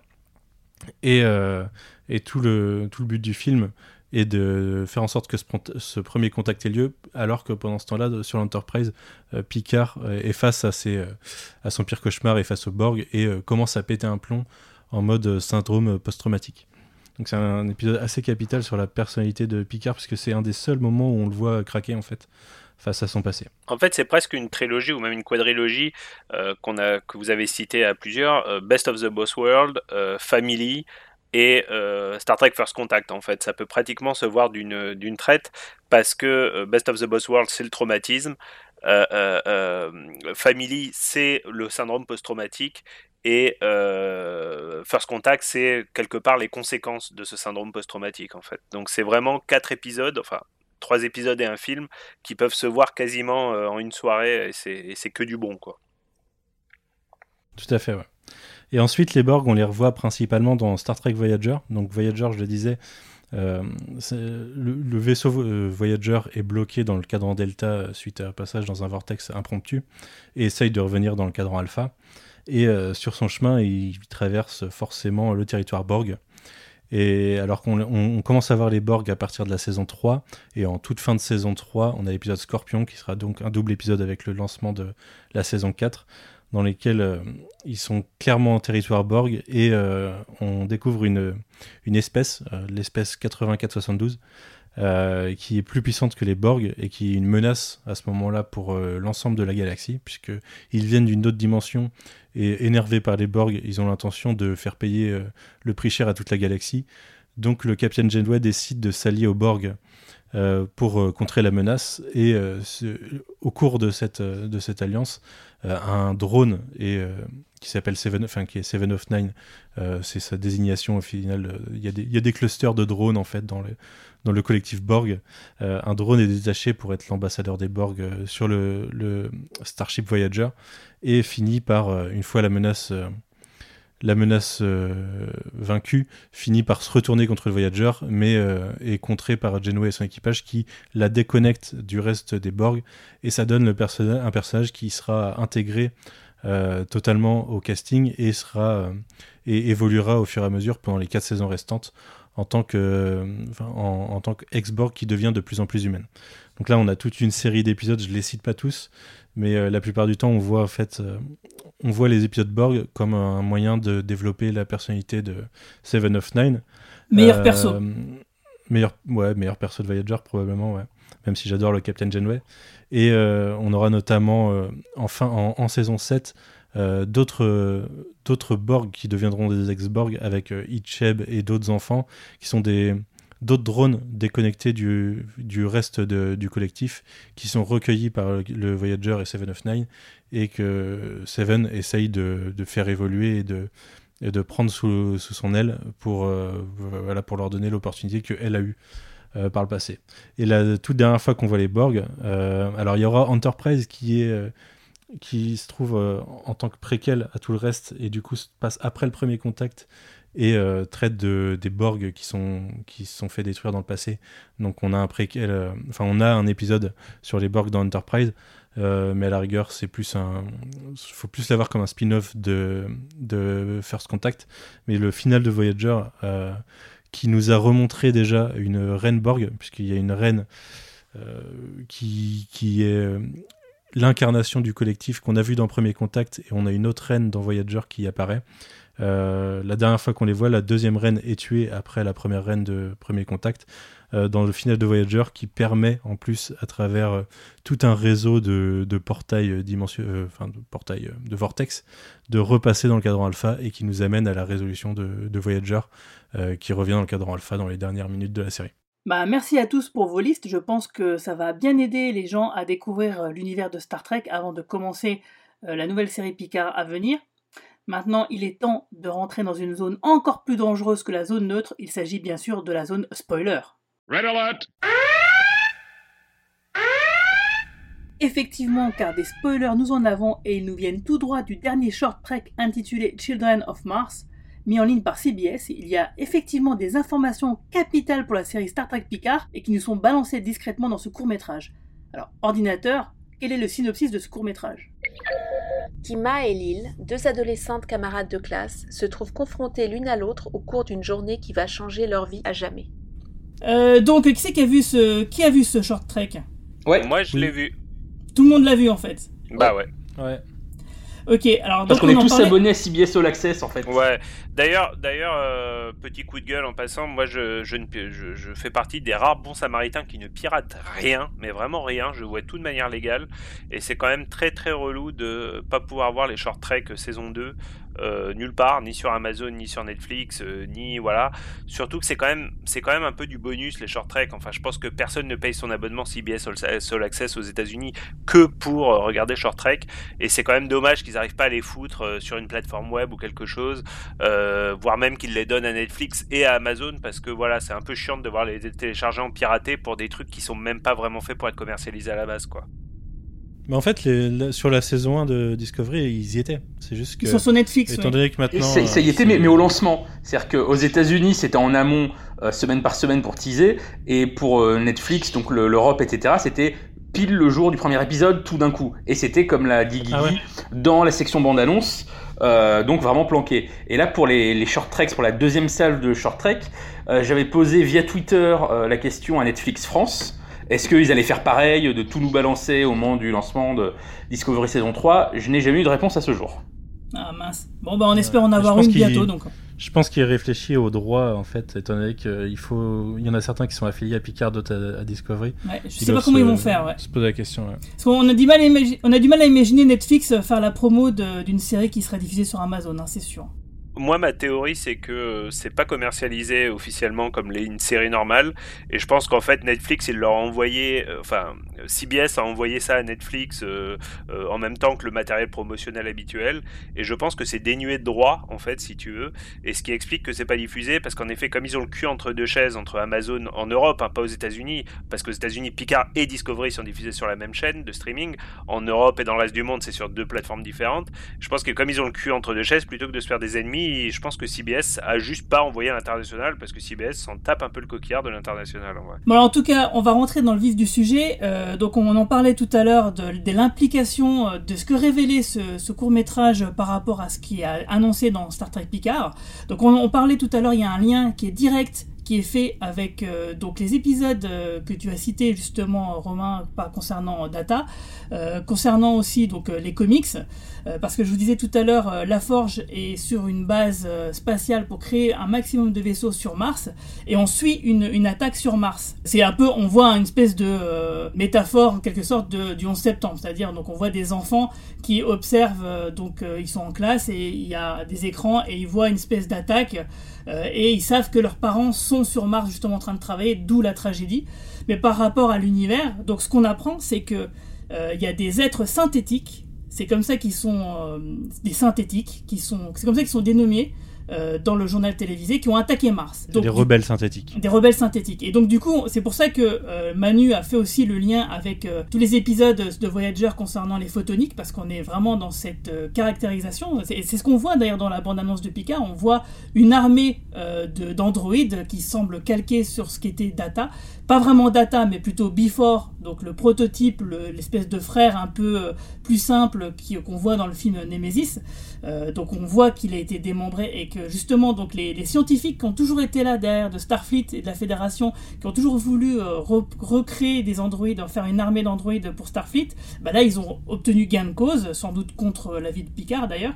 Et donc on, on- on voit qu'il y a une armée de ces, ces, ces personnages-là qui ont attaqué Mars, qui ont détruit donc les chantiers euh, spatiaux, qui construisaient donc les vaisseaux pour aider les Romulans à, migrer euh, de leur espace suite à la supernova qui va les détruire.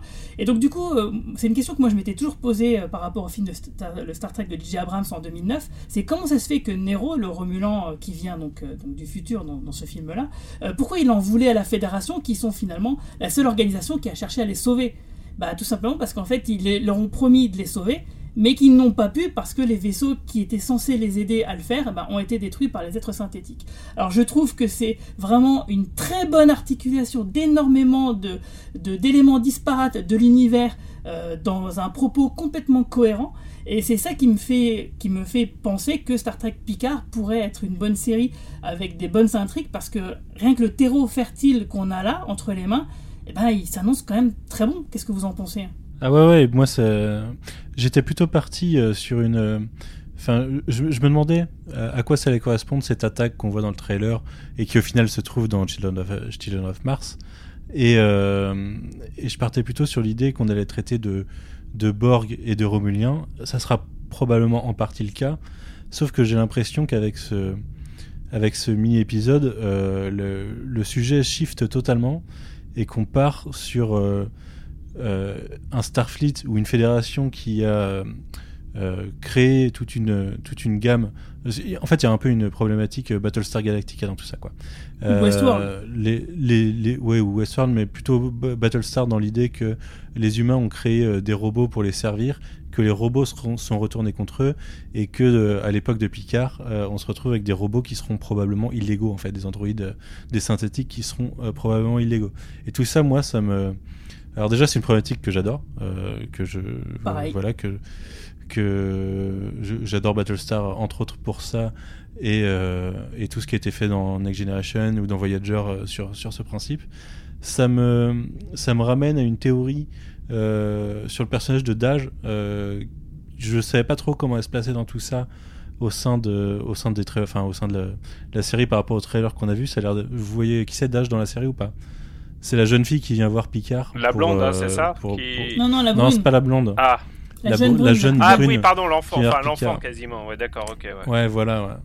Et j'avais croisé une théorie comme quoi elle s'appelle Dage. Dage serait en fait euh, la fille de Data, qui, dont la mémoire a été gardée euh, dans les réseaux neuronaux de Data à l'époque, euh, qui se serait du coup réincarnée ou qui aurait été remise dans une nouvelle forme d'android et elle serait peut-être du coup un android nouvelle génération beaucoup plus beaucoup plus qui passerait beaucoup plus pour humain dans un univers où au final elle serait elle serait illégale et peut-être à la tête enfin ou si si la vie synthétique est illégale euh, ça expliquerait pourquoi elle serait traquée.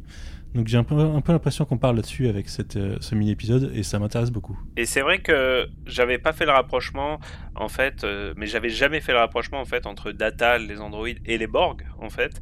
Et c'est vrai que finalement je me suis fait une petite théorie dans ma tête sur pourquoi Seven of Nine et Hugh vont intervenir dans la série.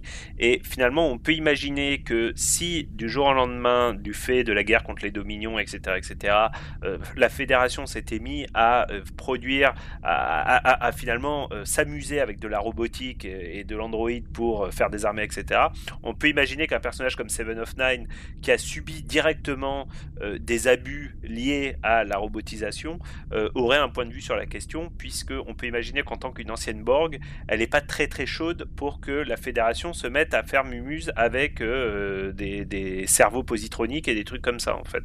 Donc c'est la, même chose pour, euh, la même chose pour Picard. On peut se dire que c'est peut-être aussi pour ça qu'il a démissionné de, de Starfleet parce que lui aussi a, subi ça comme euh, comme tu dis très bien pour Seven of Nine. Tout à fait et non seulement ça mais aussi on peut imaginer que comme la Forge était présent sur Mars à ce moment-là on pourrait aussi imaginer ben, que euh, notre bon ingénieur en chef euh, il soit passé également qui serait aussi un motif supplémentaire. Si on additionne 1 plus 1 euh, c'est-à-dire Star Trek Condol le comics et Children of Mars le short trek, euh, La Forge est décédé, hein, puisque Utopia, lui, il travaillait sur Utopia Planitia et Utopia Planitia a été détruit. Euh, j'ose espérer qu'il ne le sera pas et qu'ils vont nous, vous inventez quelque chose. Mais en tout cas, je sais pas s'ils l'ont fait exprès, mais diffuser les deux en même temps, euh, ça donne l'impression que la Forge a été, a été, a été assassinée à Utopia Planitia. D'autant que la mort de Jordi, des, mains d'Android qui se révoltent contre un Starfleet qui les met en, en esclaves, euh, tout ce contre quoi Picard et Riker se sont battus, pourrait justifier que euh, que Picard, Riker et, et tout l'équipage de l'Enterprise décident de quitter la, enfin quitter euh, Starfleet et prendre leur retraite dans leur Ça justifierait aussi du coup pourquoi Riker, euh, Riker s'en va effectivement, mais aussi le côté ironique que bah, la Forge c'est quand même aussi le meilleur ami de Data, donc je trouve ça d'autant plus horrible euh, et déchirant, et donc j'espère que bah, du coup on verra euh, Jordi la Forge le temps d'un flashback euh, au moment fatidique. Après, je pense qu'il faut pas s'emballer parce que je, sais- enfin, déjà parce que c'est pas indispensable au succès de la série que la Forge soit mort à Utopia Planitia, et deuxièmement, je serais un petit peu étonné qu'un personnage aussi populaire que la Forge et un acteur aussi génial que LeVar Burton soit euh, mis hors service entre un comics et euh, un court métrage sans apparaître à l'image. Donc Ah non, moi, non, moi, j'y crois. moi, on voit. C'est ce que je te dis, on- on, sait que dans les trailers, dans les trailers, on voit l'attaque sur Mars. Du coup, il y a Donc des euh, moi je pense qu'on aura voit, un caméo surprise, hein, on aura un flashback caméo surprise, c'est obligé. Et parce que la charge émotionnelle elle sera énorme quoi. Avec, tout ce qu'on se dit là, on est, enfin c'est, on est entre fans, on fait des délires de fans euh, avec plein de suppositions.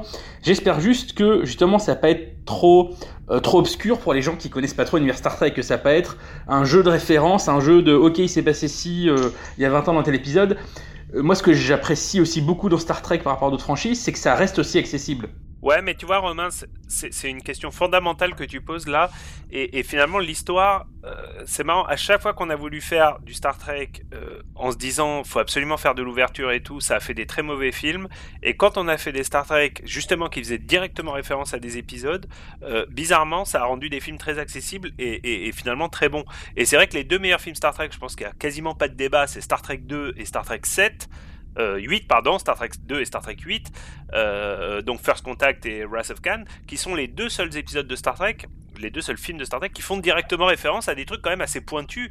Moi, quand j'ai vu Star Trek 2, je, je, je n'ai pas honte de l'avouer, je n'avais pas encore vu. Euh, Ah, pareil, j'avais euh, 6 ans donc. euh, euh, Moi qui ai commencé avec First Contact, euh, j'avais rien vu d'autre et j'ai vu euh, First Contact une bonne dizaine de fois avant de voir euh, autre chose et, euh, et j'adorais le film mais ça m'a jamais trop perturbé. Enfin, il est. Et inversement, quand tu fais une préquelle comme Enterprise qui est plein de clins d'œil, ça n'a aucun intérêt. Donc je veux dire, je suis d'accord Ah, avec vous, quand il y a un bon scénario, c'est prenant, tu te fiches du fait que t'as pas vu l'épisode précédent. Mais si c'est juste une collection de clins d'œil et un, et un jeu de pistes pour fans, moi ça me fait toujours un peu peur pour les gens non fans qui peuvent être butés. Moi, moi, je pense que je pense, je pense qu'ils auront l'intelligence de faire les choses correctement parce que quand Ah, on j'espère. voit, quand tu vois la, la- ce, qui a, ce qui a été fait sur Watchmen, euh, tu peux te dire voilà, si t'as réussi à faire une série euh, qui est la suite d'un comics euh, qui a été fait il y a 35 ans et que les gens, même qui n'ont pas vu les films et qui n'ont pas vu le, qui n'ont pas vu le film et qui n'avaient pas lu la BD, bah, ont pu suivre cette série, qui aurait été peut-être obscure les premiers épisodes et puis une fois passé le cinquième épisode, ça va. Je pense que quand t'as fait ça, tu peux tout faire. Si, si t'es un scénariste qui est un petit peu rigoureux, et je pense que là c'est le cas, euh, avec Chambon en showrunner. C'est l'équipe de Discovery là. Ouais, non, mais là, comme Michael Chambon, j'ai. Il, il chambon, si tu vois ce que je veux dire. Il chambon, et, et c'est un nom qu'on n'a pas cité depuis le début du podcast, donc si vous me permettez de, de, prendre une demi-seconde Ouais. sur Michael Chabon, euh, plus que Chambon, je pense, on va l'appeler Michael Chabon. Euh, euh, c'est un, il est showrunner de, de Picard. Il l'était pas au départ. Il a été nommé showrunner après euh, quatre épisodes, je crois. Euh, mais en tout cas, il a été au cœur de la de la writer rooms euh, dès le début de, de la production de la série. Et euh, Michael Chabon, vous connaissez peut-être pas son nom, mais c'est un très très grand monsieur qui a remporté euh, tout à l'heure. euh, Manu parlait du Hugo Award, qui est une des plus de euh, récompenses de- d'auteurs de, science-fiction. C'est un prix qu'il a remporté, ainsi que le Nebula Award et ainsi que le prix Pulitzer de fiction. Donc euh, ce monsieur Chabon, d'un point de vue, c'est pas une star, hein, mais enfin c'est pas une star au sens, euh, voilà, c'est pas un nom qu'on connaît comme euh, euh, Damon Lindelof par exemple, mais d'un point de vue euh, scénariste, enfin écrivain de science-fiction, euh, c'est probablement ce qui se fait de mieux aujourd'hui. C'est pas une garantie de succès, mais en tout cas, on a un sacré monsieur derrière derrière la writers room de, de Picard. Je suis tout à fait d'accord. Et donc, euh, bah, du coup, je pense qu'on a fait un, un, bon état des lieux de, de ce qu'est euh, la, franchise à l'heure où Star Trek Picard va commencer. Donc, si vous avez un dernier truc à rajouter, c'est le moment. Ouais, je, moi, moi je, je, me permets de rajouter un truc. On a parlé de Children of Mars, mais vite fait. Enfin, on a parlé des conséquences de Children of Mars. J'aimerais juste dire que c'est un épisode vraiment remarquable, euh, extrêmement bien réalisé, extrêmement bien joué, qui se permet des choses qu'on a quasiment jamais vues dans Star Trek. Le, les, les, les, cinq premières minutes, de peut-être quatre premières minutes de l'épisode euh, se font sur un, une cover, je crois que c'est de Peter Gabriel d'ailleurs, mais une cover de euh, We Can Be Hero de David Bowie. Euh, j'ai trouvé cet épisode ultra touchant, ultra émouvant. je crois qu'il n'y a pas une ligne de dialogue. Bah non, il n'y a pas une ligne de dialogue dans tout l'épisode.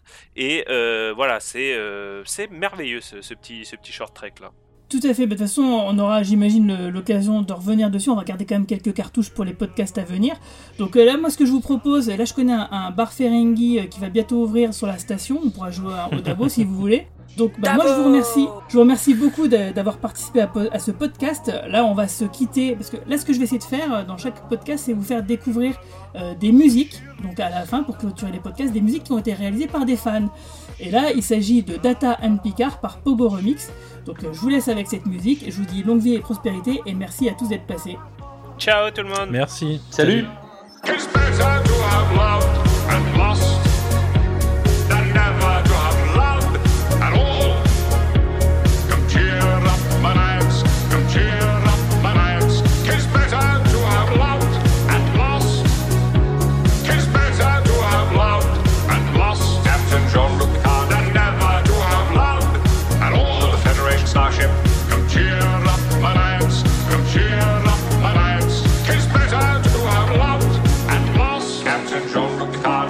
Program complete.